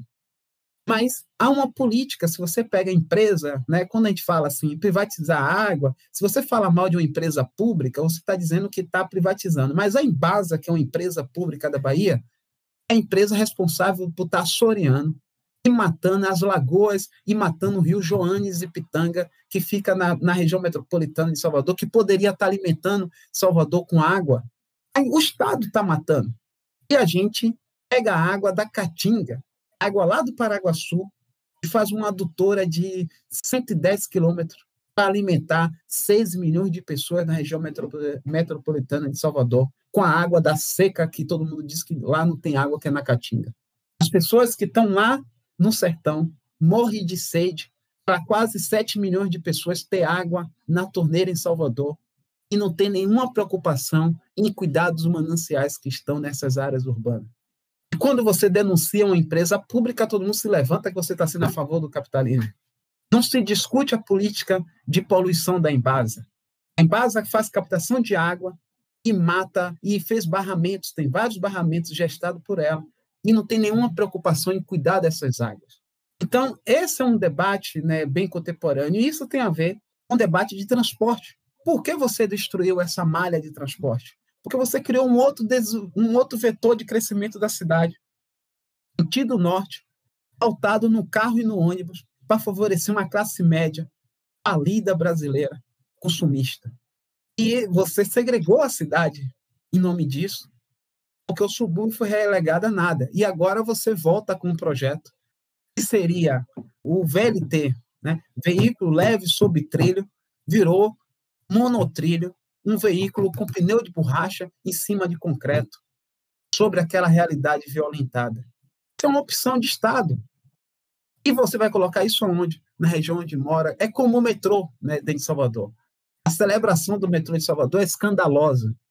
Eu vou fazer reuniões e as pessoas falam assim: agora Salvador tem metrô. Salvador entrou no século XX e pleno século XXI. E atrasado 50 anos.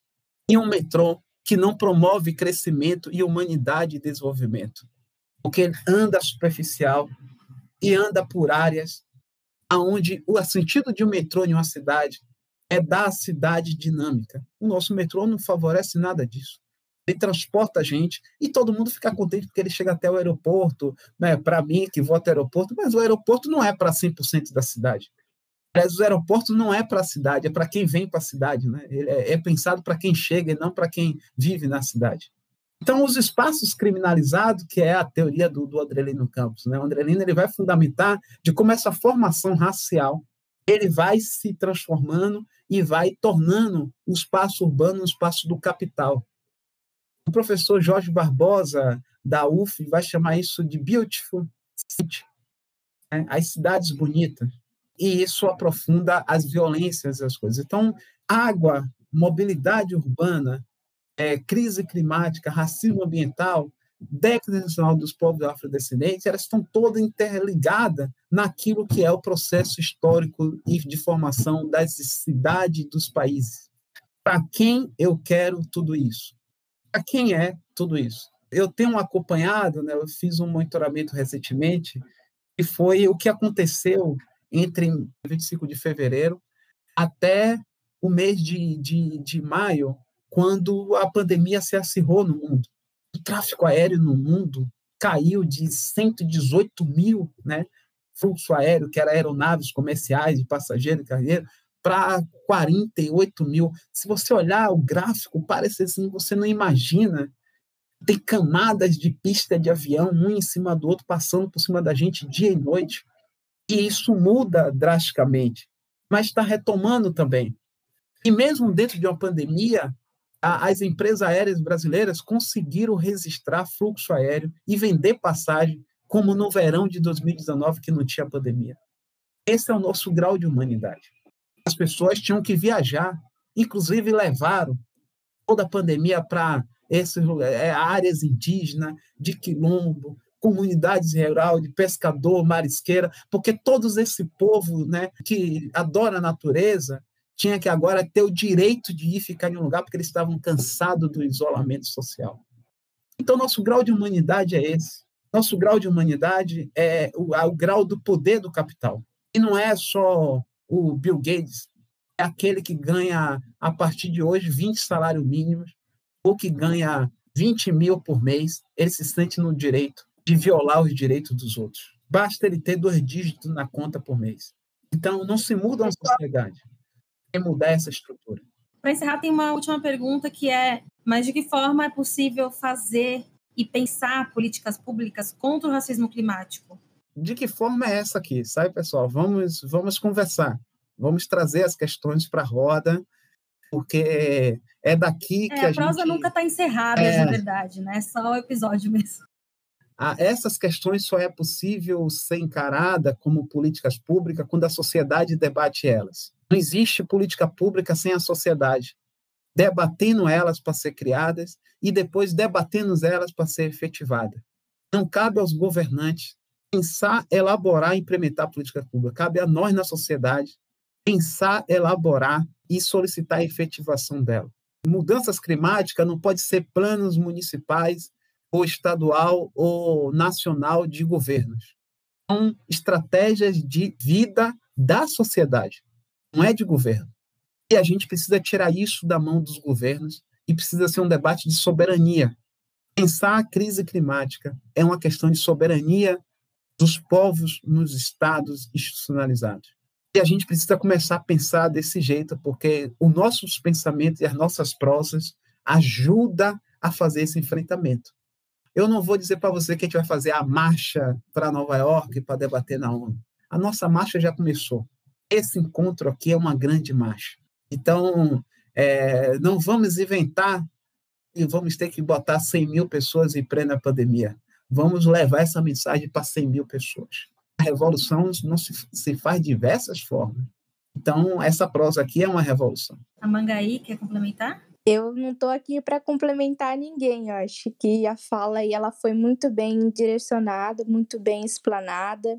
O que eu quero falar, né, e não complementar, porque a fala do professor não é uma fala vazia, é uma fala muito rica, é dizer que os povos indígenas estão tá aí falando e alertando há milhares milhares de anos, mas não querem dar ouvidos, né? Então, acho que está na hora de aprender com os povos indígenas como é lutar na prática contra as mudanças climáticas. É ouvir dessas comunidades, né, aproximar ela quando você for pensar em estruturar um projeto de lei, uma política pública, porque não dá para você fazer algo sem consultar os primeiros que são impactados, não dá para você construir uma política pública partindo de um único olhar, de uma única visão, né? Que tem a participação dos povos indígenas, quilombola, ribeirinho, é garantir né, a inclusão né, dessas comunidades e povos nesse processo de construção. É facilitar o acesso também né, das nossas projetos e iniciativas nesse espaço que são decisivos. Acho que é ter esse diálogo direto, né, mas um diálogo cuidadoso para não ser imposição, né, de que é assim é assado, né, é entender como ambas as partes elas podem caminhar em busca, né, de um mundo melhor, uma realidade melhor para todos. Acho que quando estava falando aí, eu gostei muito dessa fala, né, de, das coisas que acontecem na cidade, no meio, no meio urbano, né, Hoje eu estou aqui em Cruz das Almas, encostadinho de Salvador. Não conheço Salvador profundamente, mas eu entendo que a cidade ela não foi feita para gente, né? Eu estou aqui por conta da universidade, porque se dependesse de mim, eu estaria na minha aldeia, tranquilamente lá, né? Fazendo no que tiver no meu alcance para a gente tentar se organizar e melhorar as coisas internamente também.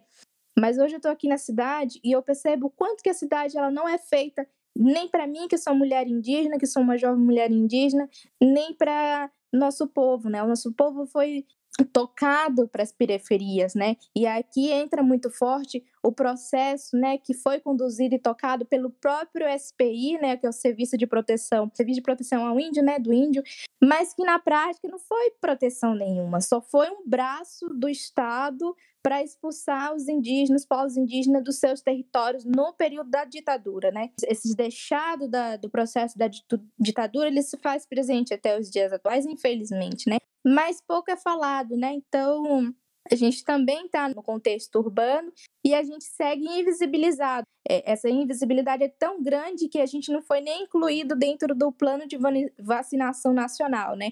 Alegando que só quem tem direito a obter né, a vacina tomar vacina são os indígenas aldeados. Então, eu cresci, nasci na minha aldeia, hoje estou na universidade sem saber se eu vou ser vacinada ou não, porque eu não estou na, univers... não na minha aldeia.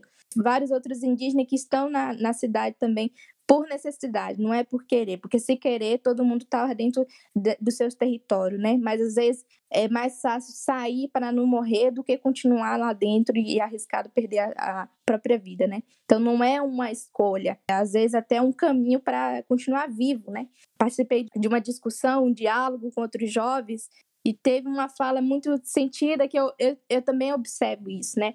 Aqui em Cruz das Almas, é, a gente tem uma área pequena, né, de, de mata, que inclusive foi incendiada agora, né? É, incendiada, não sei se foi é um ato criminoso, se foi acidente, não sei, eu só vi fotos, né, na, na internet. Mas o plano de arborização, né, o quanto as árvores, elas estão centralizadas, e aí falando no contexto urbano, apenas naquelas áreas nobres, né? Elas têm árvores, muito mais árvores, né? Então, é um direito, né, que é tá sendo privado, né? Até o, a questão das árvores, a arborização, ela está centralizada em um grupo muito específico, né? E enquanto o outro está penando, né, para sobreviver e ter sua sua vida digna tocada, né? É uma injustiça sem tamanho, assim, né? E aí a gente continua né, fazendo essa luta de formiguinha mesmo dentro dos territórios, né, para tentar garantir os nossos rios, para tentar garantir a continuidade na nossa cultura, né, que é tão ameaçada constantemente, ser inferiorizada, né, é colocada a menos, a inferior, né, como se aí eu falo novamente, como se que, né, tem tem esse discurso, né, de pessoas que têm uma mente muito fechada, de achar que os povos indígenas, por ter o seu jeito próprio de viver e de compreender o mundo, é um povo pobre, né? É um povo que não tem desenvolvimento, mas desconhece as nossas tecnologias que são ricas, que estão fazendo parte do nosso dia a dia há centenas de anos, que é ciência, né? Mas não é, como o professor falou, que não é reconhecida como ciência. E aí quando ele fala, né? Isso, isso me toca muito, porque inclusive a gente tem um cântico, né? Fala que é. Tá no português, né? Que fala assim: todo índio tem ciência, todo índio tem ciência, no trocou jurema. Todo índio tem ciência, todo índio tem ciência. Ai, meu Deus, por que será? Ai, meu Deus, por que será? Tenha ciência divina, tenha ciência divina, no trocou jurema, no trocou jurema. Então, é uma ciência própria, né, que ela precisa ser respeitada e valorizada, né? Então, era isso que eu queria compartilhar um pouquinho. Lindo, fiquei arrepiada aqui.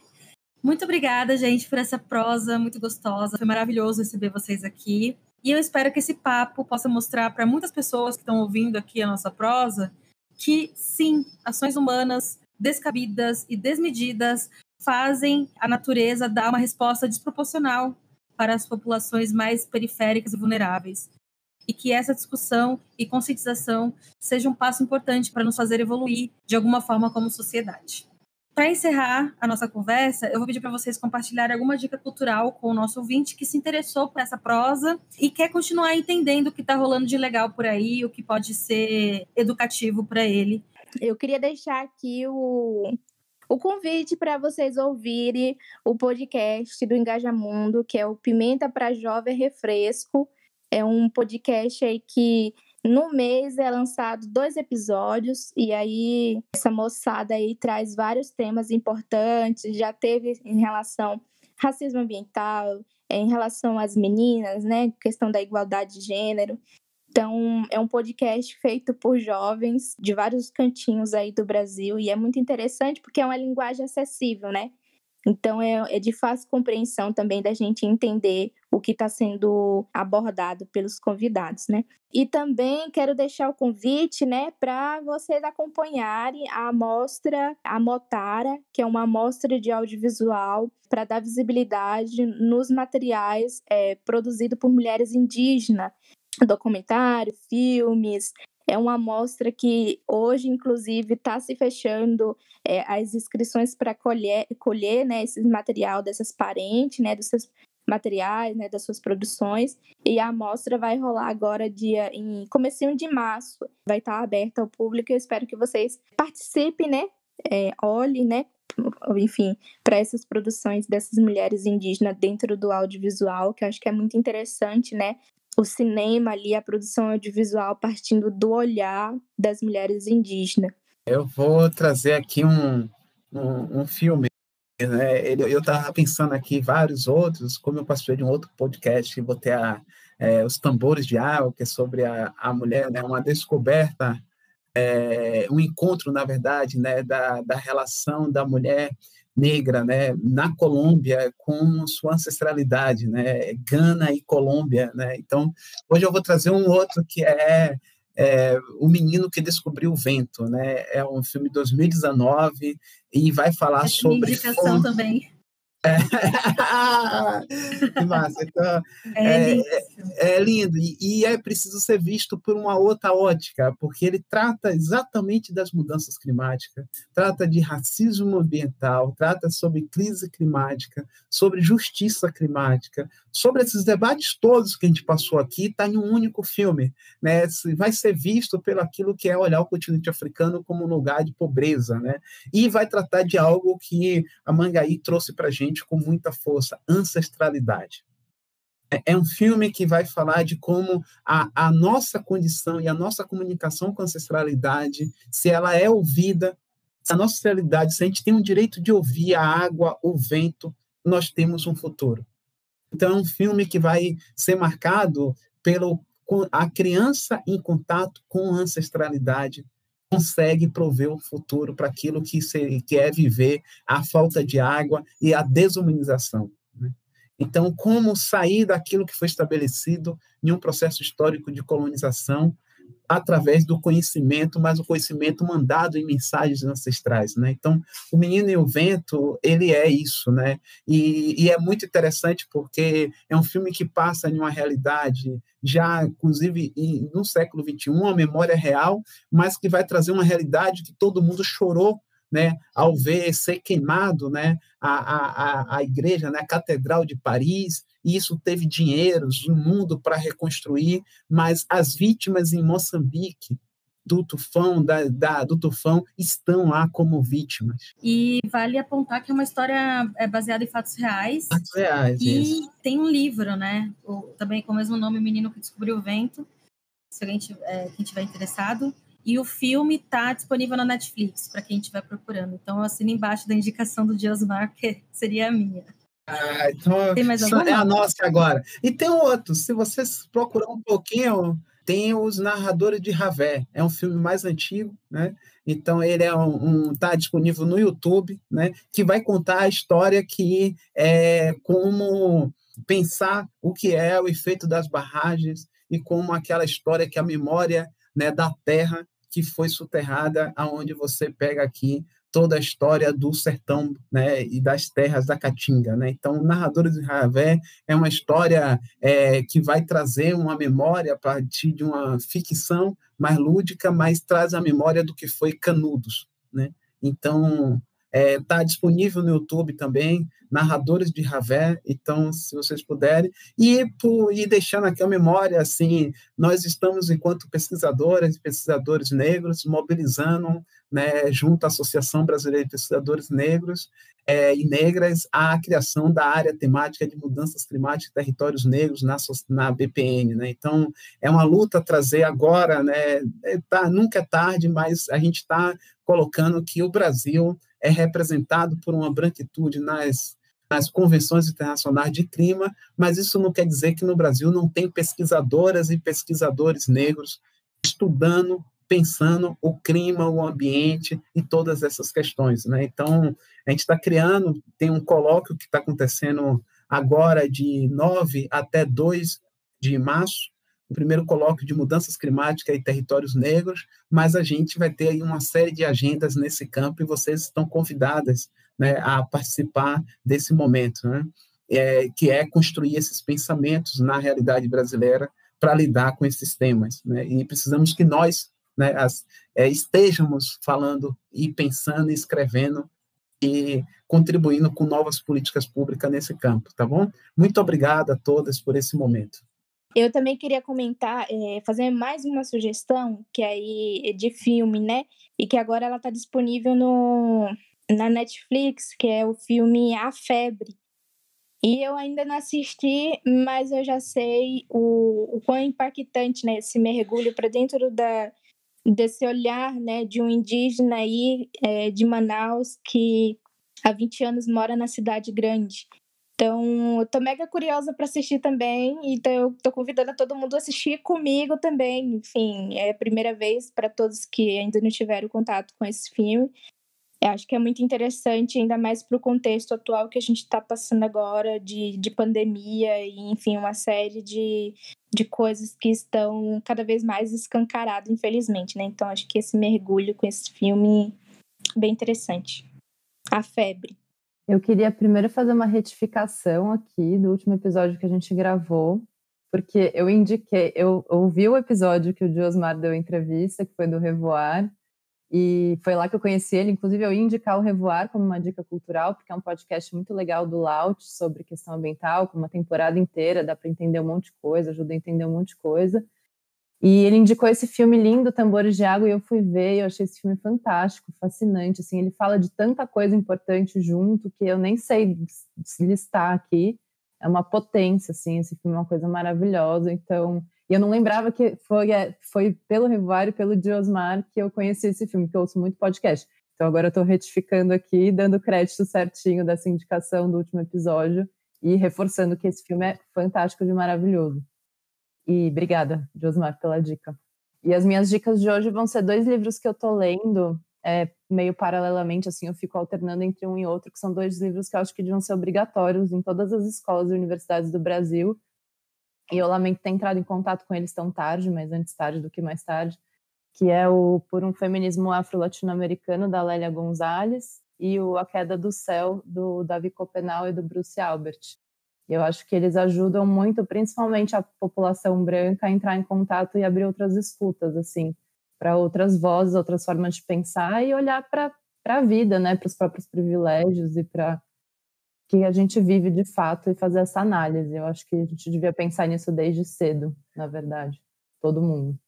Bom, eu vou indicar o livro do professor Andrelino Campos, do Quilomba Favela, que é da editora Bertrand Brasil, porque é um livro extraordinário. Eu li, já estou na hora de ler de novo. Só dizendo que o Andrelino Campos é um professor graduado em Geografia pela Universidade Federal Fluminense e fez especialização em Planejamento Ambiental pela UF também, no final dos anos 80. E, enfim, é um livro que ajuda a gente a entender a formação social das cidades que a gente vive, do país que a gente vive.